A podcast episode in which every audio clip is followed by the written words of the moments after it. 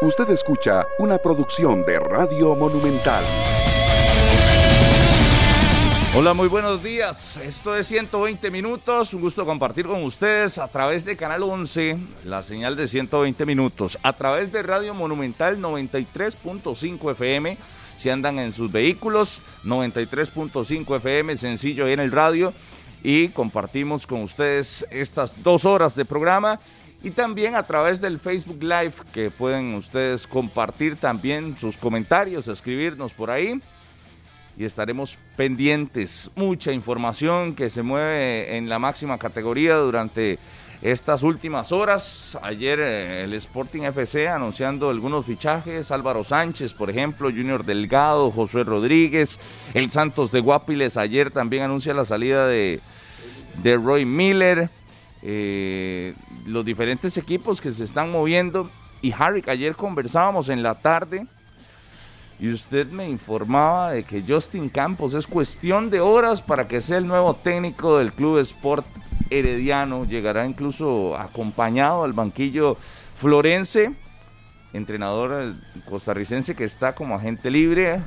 Harry, mañana. ayer usted me lo usted me lo decía. Hasta mañana, libre. Mañana firma. Ya, sí, el contrato de eh, buenos días para todos. Primero que nada, un saludo para todos. Muy buenos días. Que la pasen bien. Hasta mañana, porque tiene una oferta de definirse con el Deportivo Pasto, que lo tenía, pero hasta mañana se vence el contrato que tiene Justin Campos con su agente en Colombia, que le iba a llevar al fútbol colombiano. Entonces, con el problema político, entonces Justin decidió, llegó la oferta, hubo una reunión con el Club Sport Herediano y todo dependerá de mañana, cuando ya se arregle todo y que ya oficialmente como nuevo director técnico del equipo herediano, Justin Campos Madrid.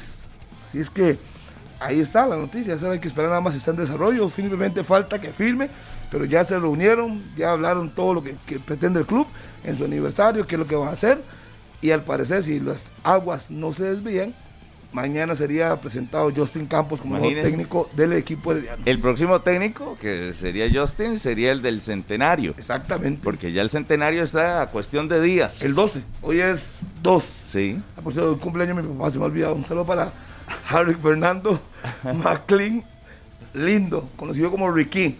El popular Ricky ahí en Ricky, popular los, Últimos, los cuatro últimas letras del nombre, Harry, Ricky. Entonces un gran saludo para él que cumple años. A mi tata allá en Puerto Limón, que la pase bien, así es que lo pueden inundar el teléfono de él mandándole saludos. que empiecen a escribirle. Así es, a popular Ricky. Y hoy también el buen amigo de nosotros, el ingeniero Diego Montiel, cumpleaños. Un gran saludo para él. Que siempre nos ayuda y nos reserva todas las partes de internet. Es que eso es, ahí lo tienen, Justin Campos, muy cerca ya del equipo herediano, cuestión de horas, posiblemente mañana o pasado sea anunciado como técnico. Es la primera opción. Si no pasa nada extraordinario, sería el nuevo técnico del equipo herediano. Carlos Serrano, buenos días. Hola Harry, buenos días también para todos los que se sintonizan con 120 minutos. Ayer me lo preguntaban, por cierto, lo de el técnico del Herediano y sí, efectivamente, bueno, más allá de los Justin Campos, también se barajó el nombre de Walter Centeno Corea. Fue uno de los eh, currículums que tuvo don Jafet Soto Molina en su oficina, que estuvo revisando. Y es que uno se pone a pensar, y además de Justin Campos, hay buenos entrenadores que están sin equipo actualmente en campeonato nacional. Lo de Walter Centeno, que después de su salida del Saprisa no ha encontrado un proyecto claro para seguir con su carrera como técnico. Hernán Medford que salió del Cartaginés y podría pues también eh, situarse en algún equipo de la primera división. Y obviamente lo de Justin Campos que después de salir de San Carlos también se tomó un tiempo, eh, observamos en algún momento publicaciones con respecto a situaciones de equipos del fútbol nacional, eh, molestia con jugadores, ¿verdad? También por parte de, de, los jugadores del San Carlos en su momento, por la labor de Justin Campos. Y bueno, eh, una nueva oportunidad entonces, como usted, o como usted lo pone, Harry, ya una nueva oportunidad entonces para, para Justin en los banquillos, que ha estado en San Carlos, en Saprissa, en Pérez Celedón, tuvo un tiempo también eh, fuera de nuestro país, obviamente, ¿verdad? El cartaginés, el cartaginés, sí, cierto. Y de sí, será el técnico del centenario porque... Eh, ese es el que los, los heredianos están esperando. Ayer estaba leyendo muchas publicaciones de heredianos y ese es el técnico que ellos están esperando realmente. ¿Quién será? Por el hecho de que en el centenario quieren celebrar, quieren pasarla bien y ocupan un técnico que, que, que- que les dé eso, ¿verdad? Justin es el segundo técnico más ganador de, de la historia de nuestro fútbol, ¿verdad? Entonces. Sí, Minor no está, se fue para México, anda trabajando, entonces va a estar ausente algunos días acá en 120 minutos, pero eh, estaría brincando y aplaudiendo, ¿verdad? El nombramiento de Justin, sabemos eh, la cercanía que tiene con Justin y bueno, probablemente lo estaría, Ni él sabía lo estaría celebrando. Ni él sabía esa, esa negociación que se fue, se manejó bastante bien, no Sí. se hizo tan público, fue un lugar de, un poquito distante, todo se manejó tranquilo, pero siempre alguien aparece porque no tiene que estar y suelta la información. Y entonces aclaramos, porque qué bien, firme, falta que firme. Mañana termina su vínculo con su representante que tiene en el exterior y entonces para no tener problemas, va a esperar que se cumpla el contrato y termine, termine, y entonces ya Justin tiene todo listo con el Herediano, y si no pasa nada extraordinario, firmaría mañana, después de que se venza el vínculo que tiene con un representante colombiano que lo iba a llevar al Deportivo Pasto de Colombia. el, el perfil, ¿verdad? Que busca el Club Sport Herediano en su, en su técnico. Yo creo que es, eh, es un entrenador agresivo, que le gusta la disciplina, que probablemente va de la mano con un proyecto que ya le mostraron y que tiene un camino ya muy bien trazado a lo largo de la historia. Tiene una super planilla disponible. eh, Justin Campos, como él la vaya a utilizar, Ese es el o cualquier entrenador como la utilice es su problema y, y verá en los entrenamientos que le convence para, para demostrarlo en las diferentes jornadas. Lo que quieren es resultados. Que Pero, en el primer momento ujú. Herediano esté en el centenario peleando en primer lugar. Eso me imagino que es la condición número uno que le van a poner. El señor no quiere, vamos al equipo, tiene sus jugadores. Queremos que desde la jornada uno, sabemos que no es garantizado, pero que desde la jornada, jornada uno, Herediano sea protagonista. Claro. Si tiene que poner a Carlos Serrano, el portero, lo va a poner, pero que gane desde la jornada 1 hasta la 22. A mí, a mí me gusta lo de Justin Campos en el Herediano. Es un técnico eh, ganador, ya lo decía bien Rodolfo. Es un técnico agresivo, un técnico que tiene un currículum eh, muy variado. Fue campeón con Saprissa. Hace un par de años ascendió a Jicaral. Hay que recordar que Justin asciende a Jicaral porque mucha gente le quita ese mérito. Pero Justin va a la segunda división, eh, agarra al equipo y lo termina ascendiendo a la máxima categoría. Es un discurso muy fuerte el que tiene Justin dentro del camerino. Cuando yo eh, recuerdo el momento de Jicaral, recuerdo muchos futbolistas decir, es que el mensaje que él da en el camerino cala perfectamente y es muy fuerte para nosotros y por eso tenemos que guiarlo dentro de la cancha. Bueno, ahí estará en el Herediano, un técnico que cuando salió de San Carlos dijo que los jugadores jóvenes eh, tienen que tener mejor, mejor mentalidad, ¿no? Y bueno, en Herediano topará con muchos jugadores jóvenes Demasiados. para ver cómo se adapta también Justin a eso, eh, porque también es de la vieja escuela, ¿verdad? A pesar de que no es tan, tan viejo, pero es, es joven, pero es de la vieja Sí, escuela. relativamente joven, va, va cerca a los 50. Sí, imagínese. Va camino a los 50 si es que ya no entró, pero es un técnico bastante joven. Sí, sí, sí. Por eso le digo, es una muy buena opción y, Y, es el, un técnico que y va el a ganar. único que quedaría pendiente es el técnico de, de Saprissa, ¿verdad? Que Nada ese más. es el que eh, está en el aire y que dependerá de. ¿Para qué Minor anda en. México para ver si lo conoce o Vamos busca a o ver algo? si trae algo o viene con las manos vacías, como de costumbre. Pablo Guzmán ya está aquí con nosotros y lo saludamos. ¿Qué tal? Buenos días a todas y a todos.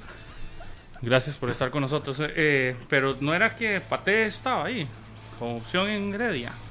Eh, opción también es el de Justin, correcto. Pero Pero estamos- por eso, pues entonces, porque yo los escucho a ustedes dándolo por un hecho lo de Justin, pero ayer leí lo de Pate como muy fuerte también. Bueno, estamos dando las, op- las opciones. No. Toma Ahí- otro rumbo. Ahí circuló un montón de cosas de Pate que estaba firmado, pero bueno, según averiguaciones que hemos tenido, sería mañana Justin el anunciado. Obviamente por eso no lo hemos confirmado de un hecho, simplemente hay conversaciones muy adelantadas con Justin. También estuvo Pate en la, en la palestra, No, pero porque es que yo lo escuché como un hecho. Pero por eso, pero a mí por eso lo que me queda duda es que ayer también el nombre de Pate. ¿Pero dónde lo vio Pablo? En ¿A qué- qué todo leyó? lado, en todo lado leí. Deje leer páginas de aficionados y así, porque esos los nombres los tira uno. de- En todo lado no, pero es que sí fue una lado. opción, es que sí fue una opción. ser que Yo puede la verdad le soy sincero, a no lo leí. Además, se lo lo, escuché, preguntaron a Orlando. Moreira también en una entrevista, que no dijo ni que sí ni que no. Por eso Anda. digo, es decir, a mí lo que me parece es que se han soltado nombres. Ayer también leí hasta el de Hernán Torres como una posibilidad. Ese yo lo leí. Eh, por eso digo que no sé cuál podría ser, porque aquí han aparecido en las últimas horas varios. Digamos, Hernán Torres, Walter Centeno, este, Justin Campos. Justin Campos. Pues sí, lo que pasa es que Pablo. Los tres con un perfil idóneo. distinto. A mí me parece que cual- cualquiera de los tres. Don. Harry McLean, yo se le creo. ey, Cualquiera, Yo creo cualquiera de los tres tiene un perfil para el herediano. sí, sí, yo creo que el estilo. Pero de- los de- tres son perfiles distintos, ¿verdad? Sí, sería la forma de jugar quizás, pero que tengan el carácter. Que Yo tengan- a Pate no veo que, que Justin y Pate se parezcan como entrenadores prácticamente en nada. Creo que ver. Centeno ocuparía más tiempo para adaptarse y eso en el Herediano no existe, no hay tiempo, eh, no hay forma para que haya tiempo. En el Herediano siempre van a exigir el resultado inmediato desde la fecha 1 estar en los primeros lugares. Vea lo que le pasó a don Fernando Palomé que duró 7, 8 jornadas. Después Luis Marín llega a una final y, y se tiene que ir. En el Herediano es- la exigencia es otra. Yo Pero creo el- alta, yo voy porque pero- el estilo es más moldeable de Justin. El estilo es más moldeable. Creo que se le puede dar algunas instrucciones y va, y va a ser volátil. Con Pate no, es inflexible, es su estilo. y Ah, no, punto. no, Igual Es- que Hernán Torres, a mí me parece. Un Hernán. Torres es de un estilo que él lo tiene y eh, sí, Lo que pasa Lo es que, sigue. Lo que pasa, Pablo, es que si, aunque tenga un estilo y no sigue la línea que quiere el club, eh, le cortan los alimentos. Vea cuántos les han, les de- han pero eliminado. Pa- Pate lo dijo en su momento. Yo muero con mi estilo. Exacto. ¿Y qué pasó? Murió. Con su estilo. Con Murió. su estilo. bueno, lo cambiaba a veces. Sí, hubo Mm. partidos donde hizo. Donde, No, de- donde no se, donde se Obligaba estilo, donde se pero O- se obligaba. O no el podía, pero la doctrina de Walter Centeno, la con la que él llegó a la primera división y sus reglas, Sí. ¿eh? Sus días Por eso yo digo, los tres, esos tres candidatos son, son muy diferentes. A, a Bolaños no lo castigó siendo Bolaños y demás, lo sacó a, a Barrantes, a Mariano, lo, lo sacó por situaciones que él no perdonaba dentro del camerino y a esos tres, vean los nombres que le estoy dando, y esos tres los puso a, a sentarse eh, uno o dos partidos por situaciones a lo interno. Tres figuras del título sapricista Sí. de este torneo, ¿verdad? Exacto, Sí. pero, pero con, con- por eso Usted digo que dice. es inflexible. Usted lo dice así y, y- y uno, y uno dire- diría, imagínate una sanción con cualquiera de estos tres en un momento de una final. No, es decir, era- fueron tres figuras, una sanción no, una, una decisión de no utilizarlos eh, a tres hombres que fueron figuras fundamentales para la obtención del título 36. Es decir, eh, Paté tenía, sí, en sus decisiones muy osado a veces, quizás, Fuertes. ¿verdad? Así es. Pero bueno, pero ahí está. Lo, lo que yo es que he escuchado varios nombres en el Herediano como posibilidad. pero- Desde ayer se maneja el de Paté, el de Hernán Medford, eh, Hernán Torres, perdón, y el de Justin. Justin. El de Pues sí. Medford lo leí también en un par de, de sitios, ahí ahora que lo menciona Yo Pablo. creo que Medford no. No, no, yo le digo, lo que, le digo lo que usted dijo también al inicio, Ajá, que ajá. lo leyó. Yo lo leí, el de, el de Medford. Yo eh, no, a Medford no lo veo tan candidato. Pero eh, podría ser que esté dentro de la lista. Sí, hay un Sí, montón yo, de yo leí a posibilidades. Ancelotti, pero era un meme, entonces de ahí, no, no, no, no, no, no lo voy a tirar aquí sobre la mesa. Eh, yo creo que el, el camino eh, se reduce en las últimas horas y, y va encaminado a un, a un Justin Campos que de por sí está eh, inactivo. Está Sin inactivo equipo, hace equipo. rato. Sí, hace- digamos que hace unos cuatro meses, cinco Todo meses. este- porque no le ha ido todo- bien, ¿verdad? Todo este torneo estuvo inactivo. porque no le ha ido bien. Hay que también ser claros. Y creo que también la misma crítica se da el reciclaje de entrenadores que hay en nuestro fútbol, ¿verdad? Un técnico empieza un torneo con uno, termina con otro, eh, y, seguimos dándole vuelta a los mismos entrenadores de nuestro campeonato nacional. Que bien pueden dar eh, sorpresas y dar títulos y demás, pero no, eso no quita que es un reciclaje de entrenadores, que seguimos con el tema de que salen de un lado, eh, pasan un par de meses, a veces ni eso, y van a otro, y así, y así, se, así sigue este círculo de, de cambio de técnicos, de, de pasar de, de en un mismo año a dos, tres instituciones. Y eso, ¿será bueno, será malo? Usted lo evaluará, usted lo definirá. eh, y yo creo que cada institución lo tiene que definir. Lo cierto es que desde afuera lo que uno ve es que sigue el mismo rol o el mismo, sí, la misma ruta es pasar de un equipo a otro y de otro a otro y, y- y en un par de años ya estás en tres o cuatro. Pero pasará lo mismo, Pablo, salvo que sea un técnico extranjero que venga y los otros. No, eh, pero yo va- va a también- ser- Va a ser lo mismo, porque al final de cuentas, por ejemplo, Arnaez estuvo en Grecia, lo sacaron, se fue, lo volvieron a traer. Sí, sí, sí. Entonces, el, el reciclaje es porque realmente, si pusieran, no sé, un muchacho joven que nadie lo conoce, Harry. ¿cómo lo brincaría?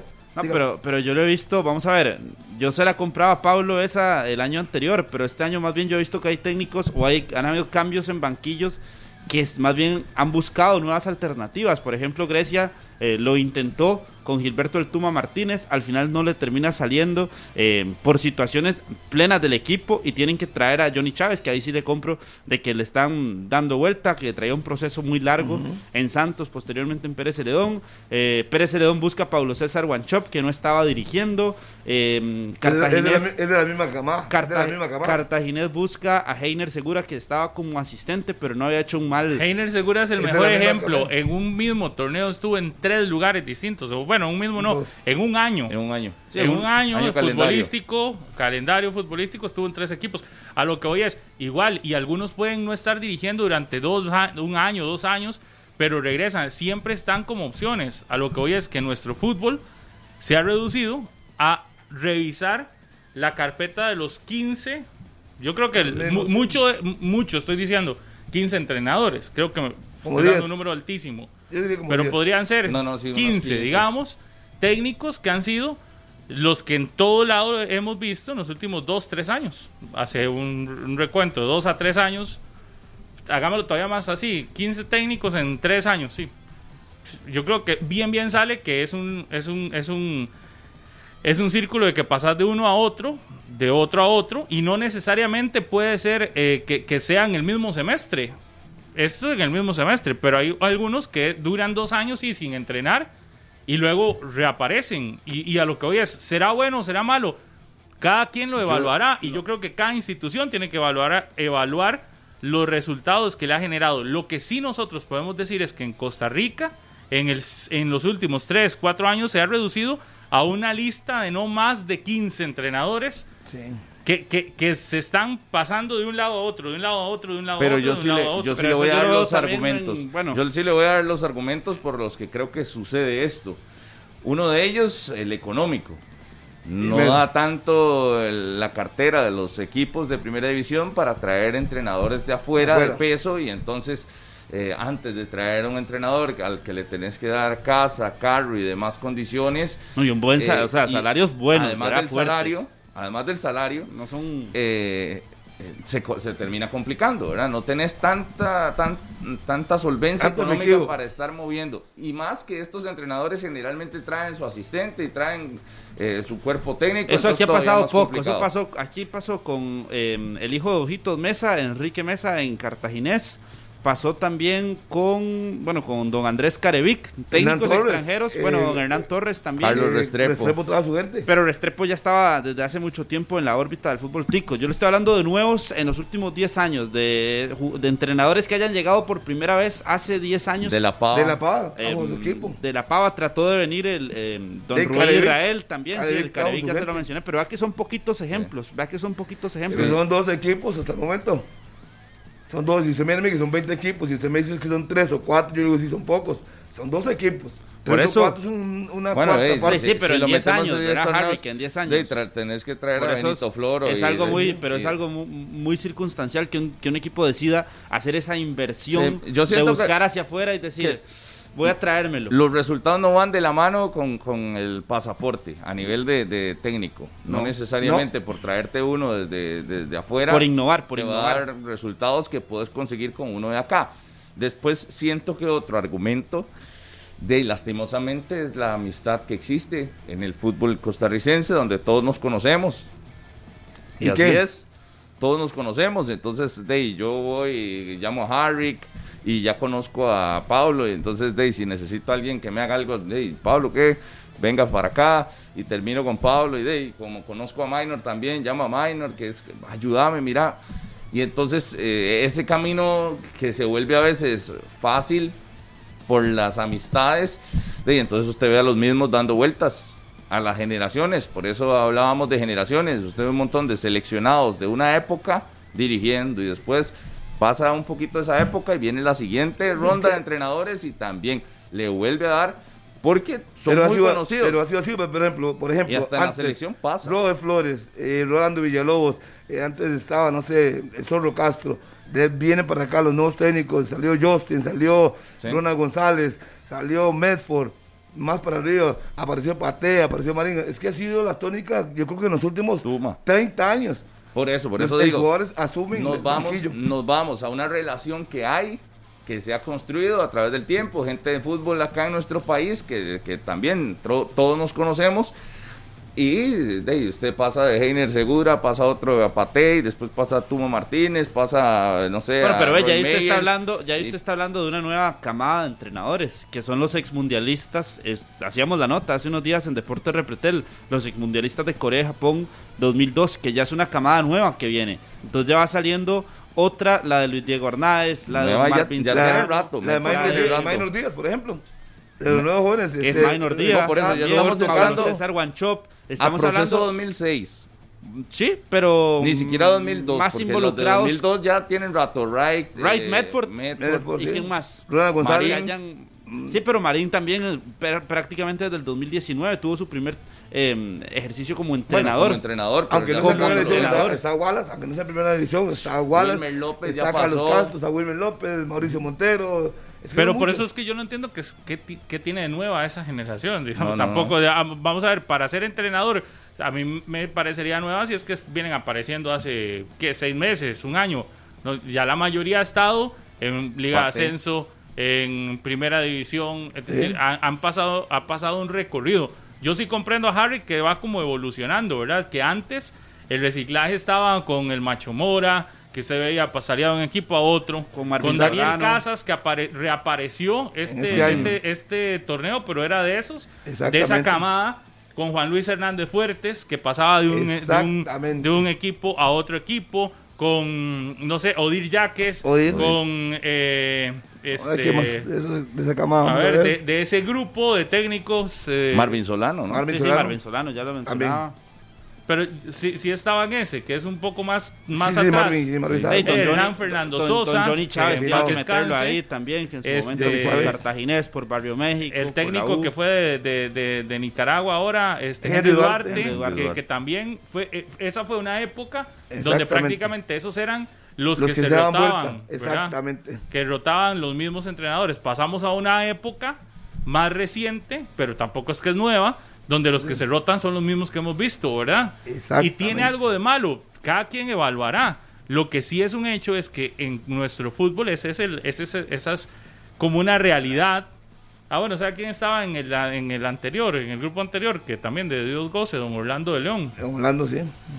Exactamente. Es, es- es- es como por épocas, Carmen ¿verdad? Rodríguez también estuvo en eso, Antonio Moyano Reina, de los que... Bueno, ya Y más algunos- todavía. Llegaban a selección, que ese es, eh, va- vamos a lo mismo, es Exacto. exactamente la misma situación que vivimos ahora. Algunos de esos daban pasos por todos los equipos o por muchos equipos y terminaban en selección nacional, porque podemos dar nombres de esos que terminaron como técnicos de selección, que eh, Juan Luis Hernández Fuertes, este Marvin Rodríguez, eh, ah, ¿sabe quién se nos olvidó hoy? Montaña. Álvaro Grant McDonald, También. que estuvo en esa Don lista, Carlos Watson. Y muchos terminando en selecciones nacionales. Que ahora nos venimos a esta época y es, es muy similar en la situación. Y muchos terminando en selección, tal vez no muchos, pero algunos de estos terminando en selección nacional y con pasos que, eh, paso, que, que, que, que pasaron por la selección.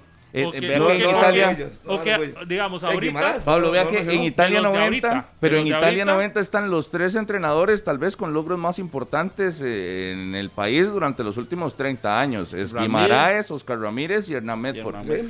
Un mundial de clubes, las clasificaciones a mundiales y, Y los mundiales dirigidos. Y los y mundiales. los mundiales dirigidos.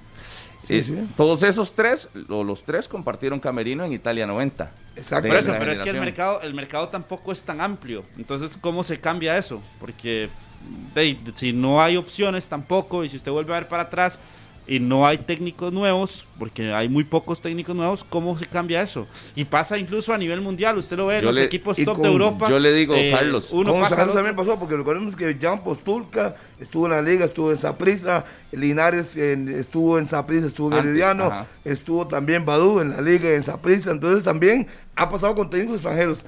Eh, ¿Quién más? Recordarme así por encimita. Bueno, esos básicamente los tres que en ese momento recuerdo de son técnicos extranjeros que vinieron, hicieron lo mismo. Horacio Cordero, aunque él vino directamente a la selección de Costa Rica, pero salió de De Guatemala. los más recientes, Cardetti y un Palomé que han dado en varios equipos. Exactamente. Sí, sí, son varios. El mismo Restrepo. Carlos Restrepo han dado El en mismo varios Restrepo. equipos. Ya no está Jorge Mario Holguín, que también estuvo también lo mismo. Es que ha sido como ese. Pero, eh, Carlos, es que, vea, usted tiene la posibilidad de seleccionar a, a un entrenador. Y nos vamos a los cursos que da la Federación Costarricense de Fútbol, las licencias y demás. Hay técnicos por Tenés- doquier. te- sí, pero tenés uno que no, es- no ha sido seleccionado nacional, no tiene participaciones mundialistas, pero es muy bien a nivel académico. O tenés otro que de, consiguió las licencias ahí, eh, las consiguió. La estudio, estudio, hay que eso es caro. Sí, pero no- Sí, eso, pero no yo, la- no, yo no las quitaría. es como que que- que con la licencia, sí, que- Pero por eso, le estoy diciendo las formas. Uno, súper bien, las consiguió excelentes, usted lo ve eh, a nivel de notas, excelentes. Otro, que tiene recorrido en primera división, que tiene su nombre en primera división y en selección, y tal vez medio las fue pateando las licencias, al final las termina consiguiendo. ¿A cuál prefiere usted? ¿A cuál se contrata? Dije, el que ha ganado algo, yo voy a irme a la El seguro. que tiene el nombre, claro, Lógico. El que en algo- la cancha. El que tiene, Son muy el pocos que el arriesgan. Pero no necesariamente eso te dice que va a ser exitoso, porque no solo por ser exitoso jugando va a ser exitoso dirigiendo. No, no, pero- Son dos planos completamente Pero- distintos. Pero ya usted puede ver también el currículum de lo que han hecho como entrenadores. Exacto. Usted ya tiene algo para, para fijarse en ese. Por ejemplo, y usted piensa en Luis Marín y, y Luis Marín que está sin equipo. Y usted dice, bueno, fue asistente en dos mundiales. Ganó Wow. un campeonato. Ganó un- el primer torneo que dirigió en la primera división. Bien, ya, Sí, le, ya, no- supera la estoy escala de de muchos. esos que ya consiguieron No, no, no. algo. Estoy hablando del proceso inicial, la iniciación de un Usted entrenador. habla de un Gilberto Martínez, Eh, por ejemplo. Martínez, ¿a, quién, sí, a sí. quién iba a buscar? ¿A quién iba a buscar Grecia? A don Gilberto del Tuma Martínez. Vemos nombres Pero- nuevos de, de entrenadores que igual consiguieron la licencia, pero que no jugaron en primera división o que no, no fueron leyendas en selección de Costa Rica. O contratás al que de, la, la verdad tuvo la experiencia en primera y el nombre construido en selección. Vea, le voy a, le voy a Es muy simple. hay- sí, pero es muy simple también a la hora de, lo, de la parte dirigencial. Usted ha escuchado muchas veces hay futbolistas que dicen es que este no pasó por camerino, entonces no sabe lo que no no no, no tiene ese significado. Ah, no. Yo entiendo su punto de vista, pero muchas veces es cómo lo acoge el camerino. Y usted como dirigente sabe que su camerino tal vez no lo va a recibir bien a ese entrenador porque de ahí nunca pasó por uno o no, no sabe cómo se viven ciertas situaciones dentro de un camerino. Trata de imponerse, a los jugadores no les gusta y mejor que de ahí, mejor no. Mejor que no esté. Aquí Eh, me aportan un nombre. Dicen Josué Martínez, un asistente de don Luis Fernando Fallas. Me lo, puno- me lo pone Carlos Herrera, eh, que se llama José Martínez, estudió en Alemania y fue asistente de Marvin Solano y Luis Fernando Fallas. ¿Ves? Es un buen paso. Cuando usted estudia, usted dónde- tiene todos está? logros y asume como asistente técnico de uno de estos y ya luego Yo, se va Carlos, acomodando y se va la ganando. verdad, Yo usted llega, sale de, de- de la U del colegio, simplemente no jugó en primera división y no fue Eso seleccionado. Usted decide ir a ser entrenador y cree que va a llegar a la primera división. No, no, no, no. No, no, no, no. Una persona común y silvestre, ¿usted cree que va y estudia, saca las licencias, va y saca los cursos y, son, son muy No, no, pocos. lo que- lo que son puede- muy- o le dan la oportunidad al exjugador? No, no, no, al exjugador, pero usted, lo que Por tiene que hacer supuesto. es aprovechar que un técnico lo lleve a usted para que usted se vaya dando a conocer como asistente. Que- Mentira, mentira que un, un muchacho joven, llámese como se llame, salga licenciado Exactamente. y lo contrate. Mentira. Jamás, jamás, no, jamás, Y no menos si no tiene nombre, ni Pero- lo conocen. Pero, No a va a uno, pasar. pero a uno joven que jugó... Ah, más fácil, pues ya saben Ay, que sí, jugó. porque ya lo tuvo conocen. muchos técnicos. Entonces, sí tuvo muchos técnicos, eh, le enseñaron bastante y le dan la oportunidad a eso. También, por eso le digo, ese recorrido termina contando. Porque estaba leyendo aquí algunos casos de entrenadores que no fueron jugadores. Y eso, eso también a mí me indigna lo de, la, lo de que no le crean porque no jugó y que no. y No, que a mí también. No lo créame. respeten. No me, no me parece lo adecuado. Es Porque que lo que es ser asunto de es que disciplina. si le dan la oportunidad de demostrarlo, vea, este Castro, el Castro que está en Alexander Roberto, Vargas. Roberto Castro, No, Roberto Roberto Castro. eh, le dio la oportunidad y ha demostrado, dirigió a Grecia, se fue a Golfito, ya dirigió, ya uno sabe, ok, el día de mañana un equipo puede pensar, mira, Está, en, está en, las, en las fuerzas básicas de la Juelense. Ok, pero uno, uno puede decir, mira, este Castro tiene pool. Y no, es un- no fue un jugador conocido, que yo sepa, ni no sé si jugó en primera, no me recuerdo. Pero uno dice, puede ser. Luis Fallas, jugó en segunda, sí puede ser. Ya ha demostrado que cuando le dio la oportunidad lo hizo. Sí. Alexander Vargas, se fue Heiner, lo subieron, nadie lo Abrir ese conocía. espacio no es sencillo, Harry. Pero no, eso es exactamente, no es fácil. Tiene que ser que alguien realmente lo Pero para algunos exjugadores sí es fácil. Sí, para, es Ah, obvio. eso es, ahí es donde, Obvio. donde hablo Pero de es la lo que diferencia hablábamos de, hace- de la amistad. No, más No, que la amistad. es para mí más que la lo- no, amistad no, es el no. nombre del futbolista. Porque si, digamos, es más fácil si usted viene de haber sido eh, una figura en una institución, veámoslo con Wilmer López. Wilmer López, sin tener los atestados para ser el técnico, digo, y, no, no es que no es que no, pero cuando no es que no se haya preparado ni nada, pero en el momento en el que le dan oportunidad, eh, recuerdo que primero dirigiendo como, como una B de Alajuelense y luego a la Liga Deportiva Alajuelense.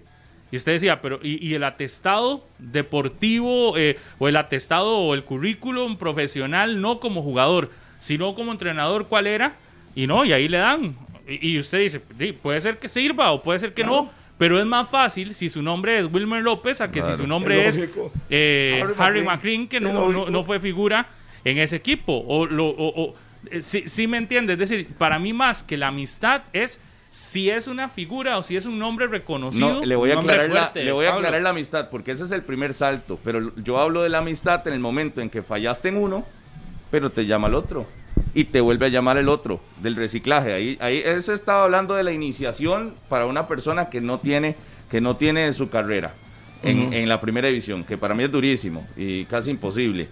Pero cuando hablamos de reciclaje, ahí sí yo hablo de la amistad, porque usted ya se construyó en ese tiempo, en primera, ya conoció a toda la gente de fútbol de este país.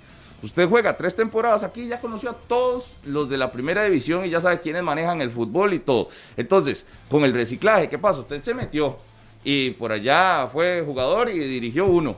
Y no le fue bien en ese uno, pero aún así lo llamaron del segundo. Claro, y digo y no qué. le fue bien en ese segundo y aún así lo llamaron del tercero. Y usted Y- dice, y "Ve, sabe por qué le- y ¿pero se- esto qué es? ¿Y sabe por qué pasa eso? Porque también hay una parte de ¿Se mercado. conocen? No, por la parte de mercado, que no es lo mismo que yo dirigiendo un equipo, el Deportivo McLean, digo, voy a llevar a Wilmer López y voy a vender mi equipo con Wilmer. O sea, también, la, también muchas de esas cosas pasan por eso. Es que es diferente, Bueno, exactamente. Cuando argumento. usted busca a alguien a un banquillo y le dicen, es que, vea, él fue campeón nacional, Exacto. eh, jugó mundiales, jugó eh, mundiales menores, estuvo en selección tanto tiempo. Es diferente a la hora de que un dirigente vaya a tomar la decisión, tiene que ser diferente. Aquí me escribe un buen amigo y me dice que, eh, y que es un tema a investigar, a los exjugadores, por ejemplo, no tienen que empezar las licencias desde la E, sino solo llevan la B y la A. Es un buen tema para, para investigar también eh, si esto es de una situación que se da, ¿verdad? Pero al final, de toda, toda la experiencia eh, suma. La experiencia como jugador, la experiencia en ligas menores cuando usted fue más joven y de ahí cuando usted llega y tiene eso en su currículum y el otro que dice que fue muy bueno y todo, no lo tiene, de ahí la balanza Yo se va a a inclinar a un lado. Si, si yo llegara a, a- a que logramos, lográramos tener en San Ramón un equipo que realmente represente a San Ramón y que, y que, y que volvamos a tener un, digo, lo doy como un ejemplo, si yo fuera un dirigente, lo primero que busco es un técnico con experiencia. Para subirlo a primera, con experiencia. Claro. Y muy probablemente, sí, Con nombre. por lo menos yo, si yo fuera el que invierto plata y todo, buscaría con nombre y con eso que usted dijo ahora. Claro. Es el enganche Que, económico. que- que me traiga plata. Yo creo que. Grecia lo hizo muy bien Que cuando trae a. Pate Centeno, porque de, ahí era una figura, no hacía mucho, se había retirado. eh, le da la oportunidad de ser el entrenador.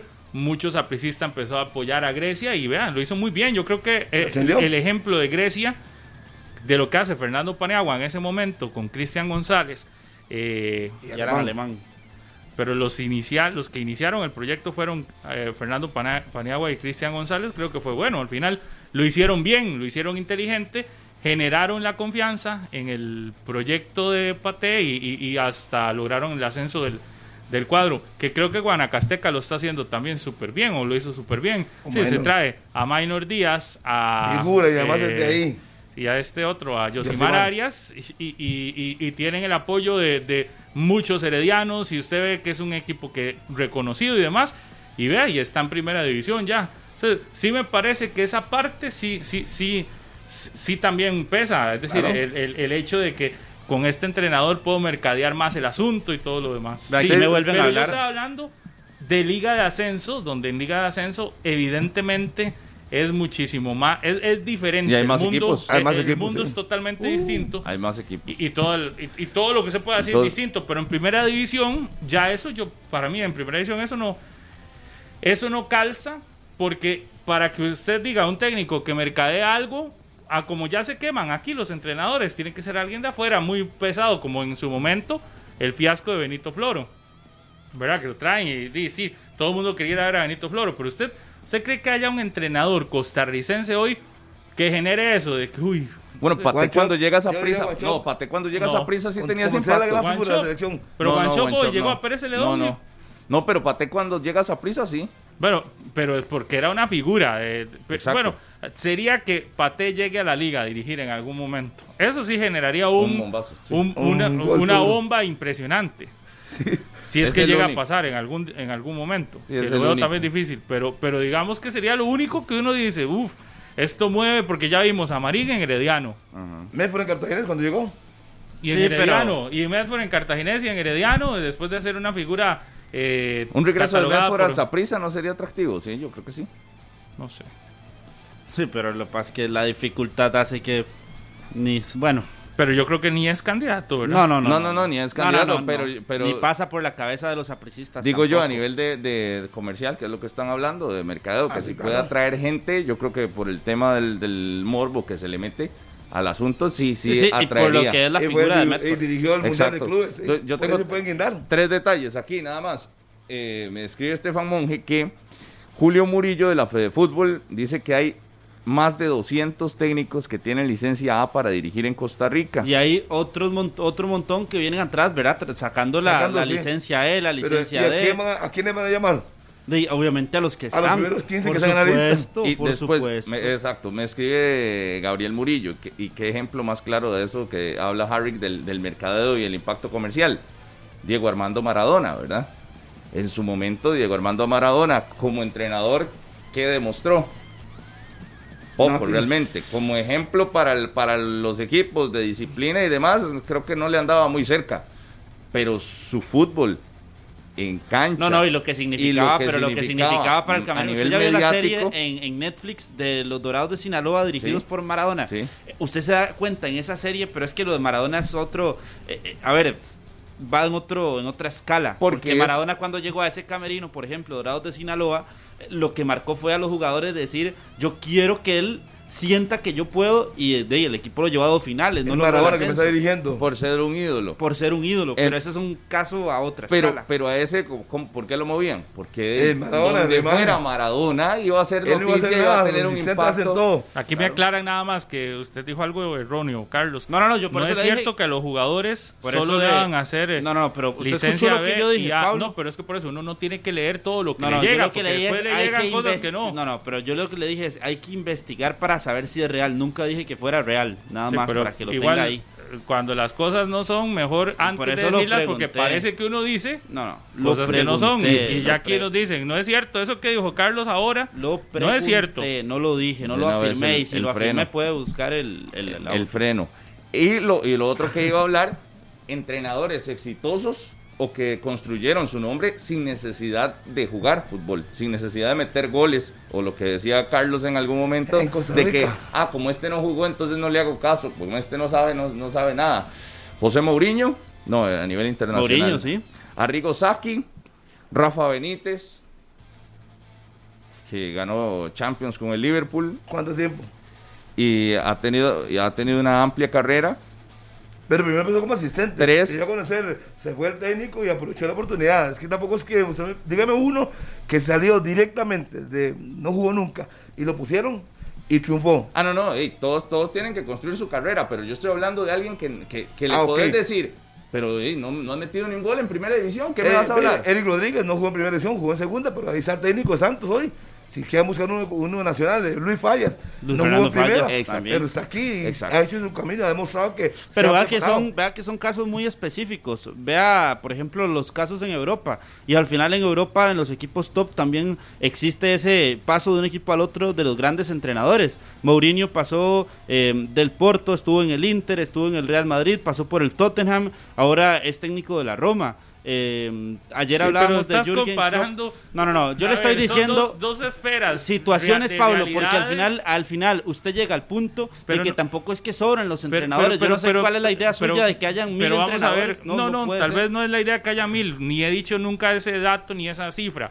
Pero lo que voy a es que comparar la realidad nuestra con la de Europa Son en medio, en medio de una diferencia tan abismal donde puedes decir que un entrenador sí pasó de uno a otro y a otro, pero dentro de sus logros está ser campeón de Champions, o dentro de sus logros ser Claro. campeón de la Premier, o dentro de sus logros ser campeón de, no sé, de- de- del torneo de, Alemania, de la Bundesliga, y, y usted dice, ahí también hay reciclaje, pero vea qué tipo de reciclaje es del que estamos hablando. Yo hablo de un reciclaje donde aquí pasan de luchar por no descender con un equipo a ser técnicos de, de- de- otro en el mismo torneo. O pasa un entrenador de 12 jornadas sin ganar o 20 jornadas sin ganar en un equipo y ese mismo entrenador pasa en la misma temporada a otro donde gana uno o dos partidos y termina ese ligamen y se va para otro en cuestión de un año. Ese, ese, ese, ese reciclaje usted lo compara con el de Mourinho, lo com- de- digo, me parece que eh, son Pablo, dos tipos de reciclaje ver, porque- totalmente distintos. Yo aquí no pondría el tema en la mesa si dijera que el reciclaje que hay es porque son técnicos que llegaron al fútbol de Costa Rica fueron campeones, que se fueron para el fútbol de Honduras fueron campeones, que regresaron acá y, y- y disputan la Liga de Campeones de la CONCACAF, o que se fueron para México y exitosos. Eh, Ahí ese es otro nivel.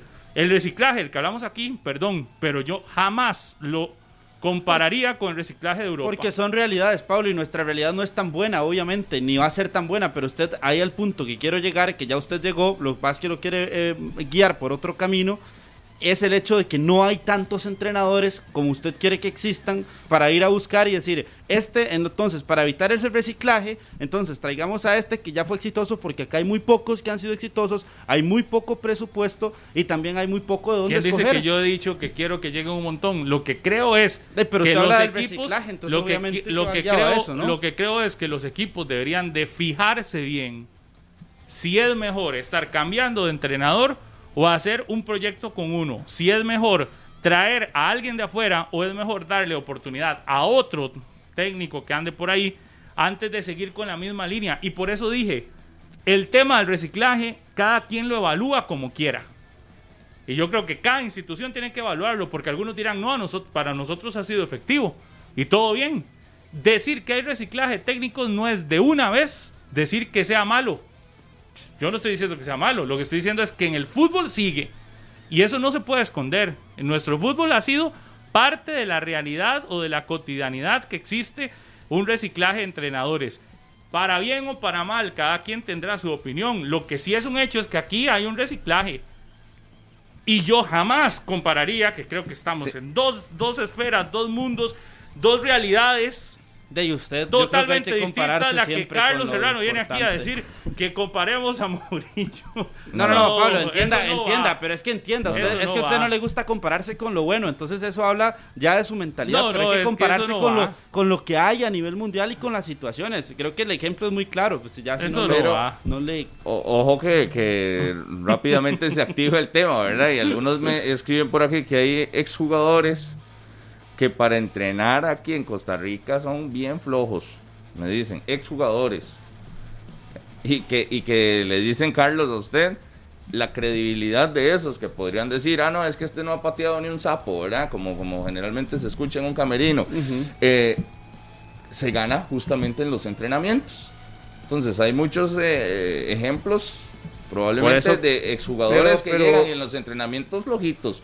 Mucho Claro. buen ambiente, muy, muy, muchos, todos amigos y, y No, lindo lo que pasa es que- pero a nivel es de entrenamiento claro, y lo que podés generarle que al equipo poco. Y pasará más, Rodolfo, cuando usted viene recién salido del camerino y entonces un día usted era miembro, usted era el mediocampista del equipo y en cuestión de un mes usted regresa, están 15 jugadores de los mismos que eran compañeros suyos. Ahí es, comp- ahí es un tema complicadísimo. Y eso que usted dice, Rodolfo, es tan relativo porque, digamos, uno no- ya cerraron los entrenamientos. Si fueran abiertos, uno podría tener un criterio. ¿Qué es lo que hace el Sí, fulano sí. o el mengano? Pero todos lo Que cierran. Tampoco, tampoco, porque cuando, Uno no lo- se da cuenta. cuando el Usted día que lo hagan abierto va a ser distinto Ah, no, pues a la ah, no, es que usted va, va a ver si realmente sabe, no sabe, si tácticamente es para un equipo. Sí, pero usted, a usted uno lo pueden engañar. Abren el día. Hoy vamos a abrir. Es como hoy, hoy, no- viene el director el día de clases. Claro. Hoy es la visita del director. ese día la escuela o el colegio limpio, o, o el asesor o el ministro. yo no sé. Claro. ese día la escuela y el colegio limpio, limpio, limpio. Usted decía, pero ojalá todos los días el Instituto Julio Acosta estuviera así, decía yo. Sí, pero Sí, cuando sí, había sí. visitas, sí. Cuando yo dije, cuando yo, yo Cuando eran anunciadas. yo dije- cuando yo dije, cuando yo dije abrir los entrenamientos, no dije por un día, abrirlos todos los días, que cierren un día Sí, sí, eso táctico. no va a pasar, Así uno puede ver, mira, no, Pero usted, que usted usted le mismo gusta soñar Vea, vea. también. No, no, no. ya yo lo vi, yo, dicha, Pongámoslo- yo sí, yo sí vi eso. Sí, sí, pero ya hoy en día eso es... No, No, va, a- no va a soñar porque él lo vivió y de cuál Yo lo vi. entrenamiento que usted vio también identificó que era flojo a la hora de entrenar. Ah, muchos, pero no me, me reservo los nombres. Ah, a ver, ¿Por qué? entonces. ¿Por qué? muchos. Muchos, yo no- yo no Ah, sé por eso la qué. amistad, por la amistad, No, no, no, entonces es lo que no, guardaba. Él quiere, que, él lo él quiere que lo abran y, Sí, y sí, y cuando lo- lo, abría, pero cuando no, tiene no que decir lo a que pasa, ah, no, Sí, mejor no les digo nada. Uno, uno veía que, por ejemplo, uno veía, llegaban un día a un entrenamiento, le mataban a Marco 20 minutos, corrían alrededor de la cancha, Sí, digan y usted decía, y usted decía, ¿qué ¿eso entrenamiento qué? más flojo? Sí, Ah, claro. Ah, sí. Pero diga nombres. a ver. No, hombre, ni lo pensaba. No, No, no, no, A no. a. Pero denúncielo, diga nombres. O quiere que lo abran para igual no denunciar nada. Ah, No, no, cuando esa oportunidad que todos estamos hablando de los nuevos, ya hay que denunciarlo, claro, por supuesto. Pero ¿para qué? Ya no vale la pena. Ya ahorita, ahorita no vale la pena. Sí, pero en ese muchos- momento no nunca muchos- lo dijo. Vea, yo Sí, le claro, apuesto, yo le no apuesto lo que sea. que uno a y busca los cassettes de Monumental de hace años y usted nunca mencionó nada de No. eso. No, nunca. nunca. Sí, porque yo estaba empezando, y yo no sé cómo usted que va empezando y quiere ir nadando, yo le llevo Sí, suave, no, pero, sí, es suave, que- voy viendo. Y obviamente el tiempo, mala experiencia, me dice, mira, qué flojo que el entrenamiento, qué flojo. Pero el momento para mí era Pero no, novedoso. no, diga yo un saliendo- No, yo de la U, yo decía, uy, qué tuanis. Es más, un nombre así que es muy fácil porque no está, dice, qué tuanis. Yo, cuando yo iba a la liga con Badu, yo vi a Juan, a Juan Diego que sabe que trabajaba, Badu estaba sentado en, el- en ahí, en la galería, viendo entrenamiento, y decía, mueve aquí, mueve aquí, ya. Yo decía, pero dice, ¿qué? ¿No se entrenado? ¿No Y- debería estar en el verde? Y hablando, hablando de escalas, eh, cuando uno estaba en el colegio, en la Y- escuela, y llegaba el profe de educación física y le tir- tiraba la bola de fútbol y decía, mejenga. claro. Es él el mejor profe. El mejor profe, claro. Pero el que llegaba y decía, no. Prueba a Cooper, que la- corra, prueba mire. Cooper, sí, dele vueltas Que- a la cancha. y Jamás. decía, no, Y hombre, este que profe nada ocho- que ver. Para Jamás. ganar el curso tengo que hacer ocho vueltas. El entrenador que le decía que no hay, no hay, hoy no hay colectivo al final, ya usted ya no quería entrenar. Ya usted no quería ir al Entonces, entrenamiento. entonces yo Qué le digo, pereza. y además yo, uno estaba muy joven y uno y qué lindo, mire, corren. Uno estaba como sorprendido de ver ese momento. Y ahora uno con experiencia, sabiendo que la parte táctica es fundamental, uno puede saber si, mira, paró el equipo, porque sí puede ser que, por ejemplo, en el caso de quién, Delgado, que no está aquí. Y un día yo vi entrenamiento de Delgado y tácticamente le dice, mira, en contención, tenés que salir a presionar. Uno dice, mira, sabe, sabe lo que está haciendo. Que en el partido no salga o no lo haga, no es mi problema, pero uno veía que lo hacía. Saludos a mis profes de educación física Otros que no. saltaron Y ahí. uno dice, ahí sí, corre y corre, y el preparador físico ahí, ah, jugando en monito, y uno dice, ¿y esto qué? Y después el domingo ganan 3-0, ¿y qué va a decir usted? ¿Qué va a decir usted? Sí, sí, sí. Entonces es muy, muy jodido. Y usted viene y dice, sí, no, y no hace nada, y y gana 3-0 el domingo, ¿qué hace usted? Vea, y aquí me escriben, es que uno no puede decir los nombres, pero aquí me escriben que hay unos que se, se van a puro grito, ¿verdad? Y a puro a, a- a pura fuerza y coraje en primera división. le escriben con nombres, uno no tiene pruebas, pero le escribo, es que hay unos que se van a puro grito, a puro Si usted fuera Carlos, ya habría leído los nombres, yo creo. ¿A quién quiere que Ah, te sí, diga? Pablo, es que usted no le da mérito a los aficionados que están ahí. ahí y vieras cómo han puesto No, no, ese no. comentario. No se lo No, estoy no. diciendo de uno, ¿verdad? Lo No, que no. yo le dije a usted. Mejor revise tal vez de ahí. Aclaro que no estoy, aquí no me están escribiendo eh, aficionados, me está escribiendo gente de fútbol. Sí, es que usted sabe. Yo, cono- hay un Pero- yo tengo un ex compañero que es- ya está ahí arriba en primera y me ha contado casos que uno dice: Mira, lo que uno se puede sí, llegar sí. a. Sí, pero lo que pasa es que no todo lo que le cuentan a uno es cierto. Exacto, no todo es cierto, es no, cierto. pero si usted llega y le a cuentan tres le personas la misma un situación. poquitito sa- más, ¿cómo se llama? Sazón, otros le meten más sazón que otros. Hay que, hay que, hay que, hay que ver si es real. Lo que yo digo es el resultado en cancha al final, que es el que importa, que nos dice nuestro fútbol tiene un reciclaje de técnicos, nuestro fútbol compite en el área de Centroamérica y en Centroamérica competimos y hemos ganado más veces el único torneo donde estamos en Centroamérica que, que es a nivel de clubes la liga CONCACAF. Llegamos a una liga de campeones y si acaso pasamos de, de la primera fase y hace rato ni siquiera eso. Y nuestra realidad se limita a eso, a un campeonato que es, es, es nuestro campeonato y es el, el, el- el- el que nos gusta, el que, con el que vivimos y todo lo demás, pero si te vas a ser más exigente, como dice Carlos, que a él le encanta ser súper exigente, y si te vas a esa exigencia, te das cuenta que no es, que, que tampoco es que estamos a un nivel altísimo. Yo viendo el pasado eh, domingo la final del fútbol mexicano de eh, Cruz Azul y Santos, uno termina diciendo, pero esto es un nivel de... Y, y cada vez que hay una final y cada vez que hay un partido importante del fútbol mexicano, te das cuenta la intensidad de juego, te das cuenta que estamos muy atrasados en esa línea. Por eso, si queremos ver que todo lo que hacemos acá en Costa Rica es bueno, que todo lo que hacemos es bueno, podemos sentarnos a decir, sí, mira, todo es bueno. Sí, es bueno el reciclaje de técnicos, que lo decía Julián Solano la otra vez acá, que había sido un tema que él quería que se tratara y no se atrevieron a tratarlo. Que se me- metiera en reglamento. Ajá, y, Como y- en Brasil si- pasa Si, eso. usted dice todo está bien, podemos quedarnos con el todo está bien. es un torneo ahí que agrada, que cada seis meses está un campeón, que, que, que puede entrar el último y ser campeón, que no es nuevo, que eso pasa casi siempre. Y todo bien, eso. Pero si nos vamos más allá de la exigencia, nuestra realidad dice que el fútbol costarricense lo máximo a lo que aspira es a pelearle a Honduras la liga con CACAF. A pelearle a Honduras, porque al final somos los finalistas. Y le aspiramos a eso. Claro. Y, y, y, y a veces. Y no más. Y llegamos dos ticos y ese es el éxito más grande. O a veces uno. Y pasas a la otra fase y en la otra fase ya ni con los eh, equipos estadounidenses que llegan en pretemporada podemos hacer gran cosa, ¿verdad? Entonces, ahí digo, la evaluación tiene que ser muchísimo más crítica, muchísimo más amplia. ¿Qué está pasando?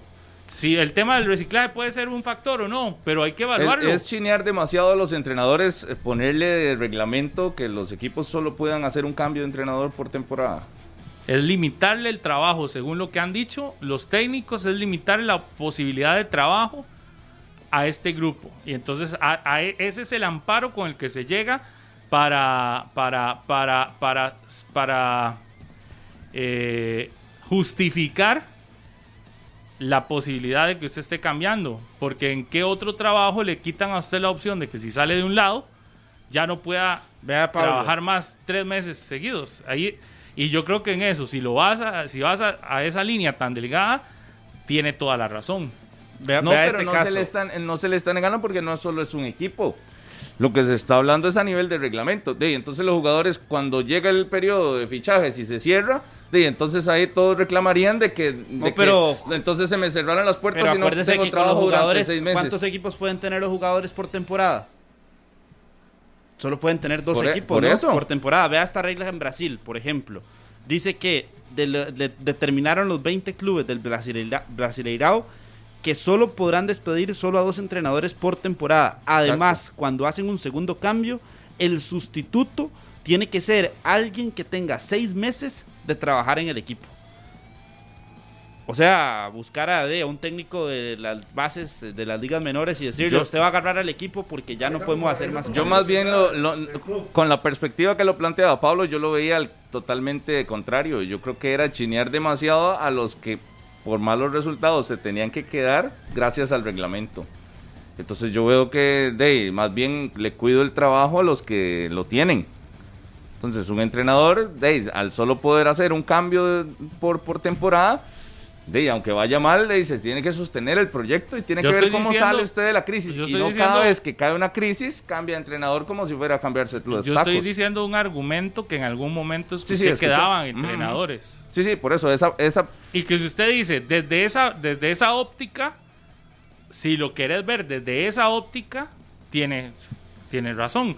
Lo que pasa es que hay otras, hay otras aristas, hay otros puntos que se, desde donde se puede Aquí ver. hay equipos que han pasado a tener cuatro entrenadores por una temporada. Claro, porque el objetivo número Bueno, uno el del equipo reciente es... campeón nacional, ¿cuántos técnicos tuvo en un torneo? ¿Tres? Tres. es- Sí, porque ¿cuál es el objetivo? Bueno, el equipo de hasta- Mega está hasta bravo. dirigiendo eso- cuatro porque, eso, porque Marco ¿Cuántos? técnicos- Cuatro, cuatro técnicos dirigieron. Y, y, y con eso Herrera. quedó campeón. ¿Usted cree que hoy el Saprissa vaya a decir, me voy a limitar a esa oportunidad si ya quedé claro que puedo ser campeón con esa situación? ¿Para No. qué? ¿Para qué? Lo que voy es, el, la- el análisis o la evaluación debería ser más allá de si sos campeón o no, o más allá de eso. Claro. Es cuál es el resultado en nuestro fútbol. Y esto yo lo quiero llevar al, al punto donde uno, un- digamos, nuestro fútbol, hoy usted piensa en selección, que recuerde, nadie está pensando en que juega mañana, es, ¿verdad? Mañana. Mañana. Tres, tres. Mañana. Jueves. Mañana cumple. Que nadie está pensando en que juega mañana porque nadie piensa que le podemos sacar el partido a México. No. Bueno, Sí, digo, yo no sé si aquí alguno cree que le podemos sacar el partido a México. Harvick siempre. Por- ¿Y por qué? Porque nos estamos dando cuenta que nuestro fútbol no anda a un buen nivel, que tenemos rato de que la selección no anda a un buen nivel. Déjalo. Y entonces ahí es donde usted dice, la evaluación tiene que ser muchísimo más rigurosa, muchísimo más de, de aquí. En nuestro fútbol como un todo, tiene que entrar en análisis, tiene que entrar en, en evaluación, porque la realidad hoy nos pone sobre la mesa que, que el nivel de nuestro torneo no es bueno, que, que nuestra selección no anda bien, Exacto.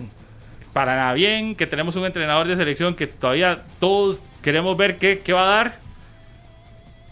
Sí, y para contestarle al señor Carlos Solano, eh, yo dije, eh, no he sido crítico con la selección, pero dije que después de Final Four iba a ser estrictamente más duro. Y Eso yo no creo que le, y no creo que le gane a México. Para que quede claro, yo nunca dije que le gane. Quiero ver mejoría, quiero algo distinto. Pero yo nunca dije eso. Entonces, nada más para aclararle al señor Carlos Serrano Pero no que no nada ponga si en mi boca palabras que yo no he dicho. Por eso, pero no va No, a haber para una Harvick no. crisis si, si México nos elimina. No, no, no No, creo. pero yo, bueno, debe Igual se van a quedar allá en Estados Unidos más días Trabajando, sí. para jugar un, un- además de, de- del partido que tiene. Es que son tres partidos. Mañana. Pablo, este- como en este país hay derecho al berreo de, y probablemente yo sí lo criticaré, pero, pero así como que hay una, una crítica de parte de la federación y que vengan a No. tomarse medidas o No, decisiones. no creo. a No, no, no. de eso, No, no, para acuérdese, hace A una no Pero ser- yo sí lo a no criticaría ser- como lo he hecho en los sí, últimos a no no ser partidos. un como tiene que ser, desastre. Si le Rodolfo. metan 5 a 0, sí lo. Como tiene que ser, no complicado. como otros compañeros que ven todo lo que hace la selección. Y es bueno, y hablo de usted, señor McLean, yo no me voy a esconder. Eh, para usted todo es bueno de la selección. Pero Sí. No, hay que recordar nada más. Por hay que- hay sí recordar, ah, pero hay que recordar cuáles son los pasos para ahora de la selección. Juegan el 3 de junio, posteriormente el 6 podríamos jugar contra Estados Unidos o la selección de Honduras. Y el 9 tendríamos el amistoso contra Sí, el Estados 6 Unidos. es En tercer o lugar. tercer lugar, O la final. que todavía yo no sé por qué se hacen esos partidos del tercer lugar. De hecho, el torneo creo que la Euro eliminó, no es que no recuerdo muy bien, porque estos días he visto mucho los cane- calendarios, pero uno de estos torneos ya eliminó el partido El por el partido. tercer lugar. Lo que pasa o es no que- sé si los dos. Tal vez ahí me lo- ayudan, Lo que pasa, no sé. Pablo, es La que este Liga torneo de Liga de Se lo Naciones inventaron. Uno de los, sí, no, pero uno de los de los estandartes por los cuales se sostiene el torneo es que es la facilidad de tener enfrentamientos para evitar amistosos e inversiones más grandes, es la facilidad de tener especie de, de competencia Sí. entre los mismos equipos de la región. Entonces, en- entre más partidos mejor. Se supone que son partidos de, de preparación y yo creo que ha sido el discurso de todos los equipos a lo largo de este torneo. Es preparación para la eliminatoria, es preparación para la Copa Oro y entonces por ahí, por ahí va eh, esa línea. Y para el señor Serrano. Yo creo que nos sirve, un momento, un momento, para, para usted, Sí, es un partido más. hay que, hay que ser exigentes. En ese momento lo que se va a jugar a partir de ahora es un torneo serio, luego viene la Copa Oro y luego viene la eliminatoria y hay puntos de por medio. Queda claro que eso es- no se puede discutir. No quiero ser que Costa Rica sea el equipo campeón de juegos amistosos y en los- ahora en los balazos empieza a perder todo y quede fuera. Eso es para aclarar nada más del tema. Si usted considera que tiene que criticar toda la selección, amistosos o por puntos, todo parejo está bien. Pero si Ronald González me dice hoy a mí, hey, tuve cinco bajas, no pude generarme, y sí, ¿qué le voy a decir? Sí, les- los que trabajo no funcionaron. Y tiene una excusa, ¿qué le voy a decir yo? ¿O qué le va a decir usted? ¿Qué le va a decir usted? Tuve cinco bajas de mi equipo estelar. ¿Y qué le va a decir usted? ¿Qué va a decir? O sea, solo se puede evaluar cuando tenga el equipo completo. no, no, yo no estoy diciendo eso. Sí, no estoy sí, diciendo eso. porque contra De- lo que le Bosnia, interpreto. Entonces son partidos que no, no, no podríamos contar tampoco porque no Pero está con México, Guarde. no, nunca, nunca. Contra Porque México no perdimos estuvo 1 a 0 y el, el partido, contra- el, contra el partido, el partido contra México perdimos 1 a 0. Yo vi cosas buenas de la selección. Yo vi cosas buenas. Que, que perdiera es otra cosa, pero yo vi cosas distintas. Vi una mejoría. ¿Cuánto quedó Eso- el partido, Harvick? 1 a 0, no se acuerda. ¿Cuánto, el- en el cuánto cierre. quedó el partido contra Sí. Bosnia? 0-0. Hace, ya son do- serían 180 minutos que hemos tenido en el año sin anotar, por ejemplo. Sí, pero es que- Digo, siempre tiene que haber aspectos Yo, de crítica vea, para y- mejorar, y Harvick. hace No todo poquito- es perfecto. El, el lunes lo decía. Eh, está bien, yo he sido resultadista durante el Como tiempo de selección y siempre. Exijo resultados porque los resultados son los que prevalecen en el deporte. Pero en esta ocasión voy a hacer un, un pequeño paréntesis. Enfrentamos a México y Estados Unidos. Yo no le voy a exigir a esta selección que viene arrastrándose en los partidos amistosos anteriores, no le voy a exigir resultados contra estos dos. Entonces, de, lamentablemente tenemos que llegar a decir, ojalá y se vea mejor en cancha. Pero no se le puede exigir resultados a- al, al equipo que se ha mostrado recientemente y a los dos rivales, tomando en cuenta que tienen a sus principales figuras internacionales disponibles, exigirle un resultado, la verdad es que no, no, no, no, no me va a engañar. Yo No, a, exigir un resultado, que le ganemos a México, le eliminemos de este torneo y vayamos a la final contra Estados Tristemente- Unidos y ganemos.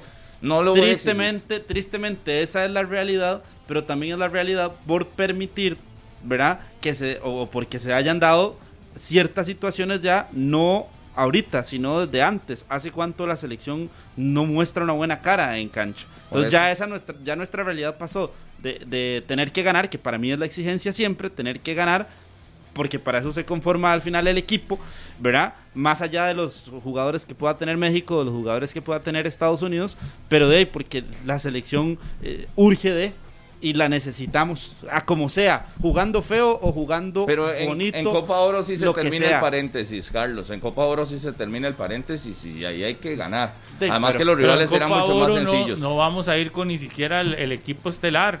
Eso Ronald- es lo que me Ronald preocupa. tendrá que escoger a los que vea que A van a ir a ganar. A no, ser, a no ser que le hayan cambiado el discurso, pero el discurso de hace poco de él fue Pero con- a la Copa Oro no voy con Va a ser una mezcla, lo ¿Con dijo qué? la Con lo que nos garantiza ganar. Ni siquiera eso nos han garantizado pero ganar. por eso, entonces Nunca le hemos ganado. peor todavía. Para mí es que lleve lo necesario. No me venda que con estos sí o con estos no, porque con ninguno de los dos ha podido. Entonces, que a ver cuáles jugadores. Pero eh, ¿quiénes son los rivales de la lleva. Copa Oro? Esos rivales de la Copa No, Oro no, sí ya pero, estaban. pero, pero digo yo, más allá del grupo, del El grupo, grupo. donde nos corresponde. Sí, sí, después es México, es México, Ajá. es Estados Unidos. Ajá. Y Honduras, Honduras. Eh, sí, y- y- Jamaica. y- pero digamos estos dos que hablamos de los cocos en este momento, si a hoy no le das mérito para que pueda ganarle a México, falta un mes para la Copa Oro, en un mes que tiene que pasar para que sí entres y digas hay una exigencia para ser campeón de Copa Oro. No, no, no, no, no, no, no, voy a Digamos, aclararlo, si no voy a sería- aclararlo. se- sería- Yo no he hablado sería de- campeón. Hoy, hoy usted, digamos, no le da posibilidades de ganar contra México.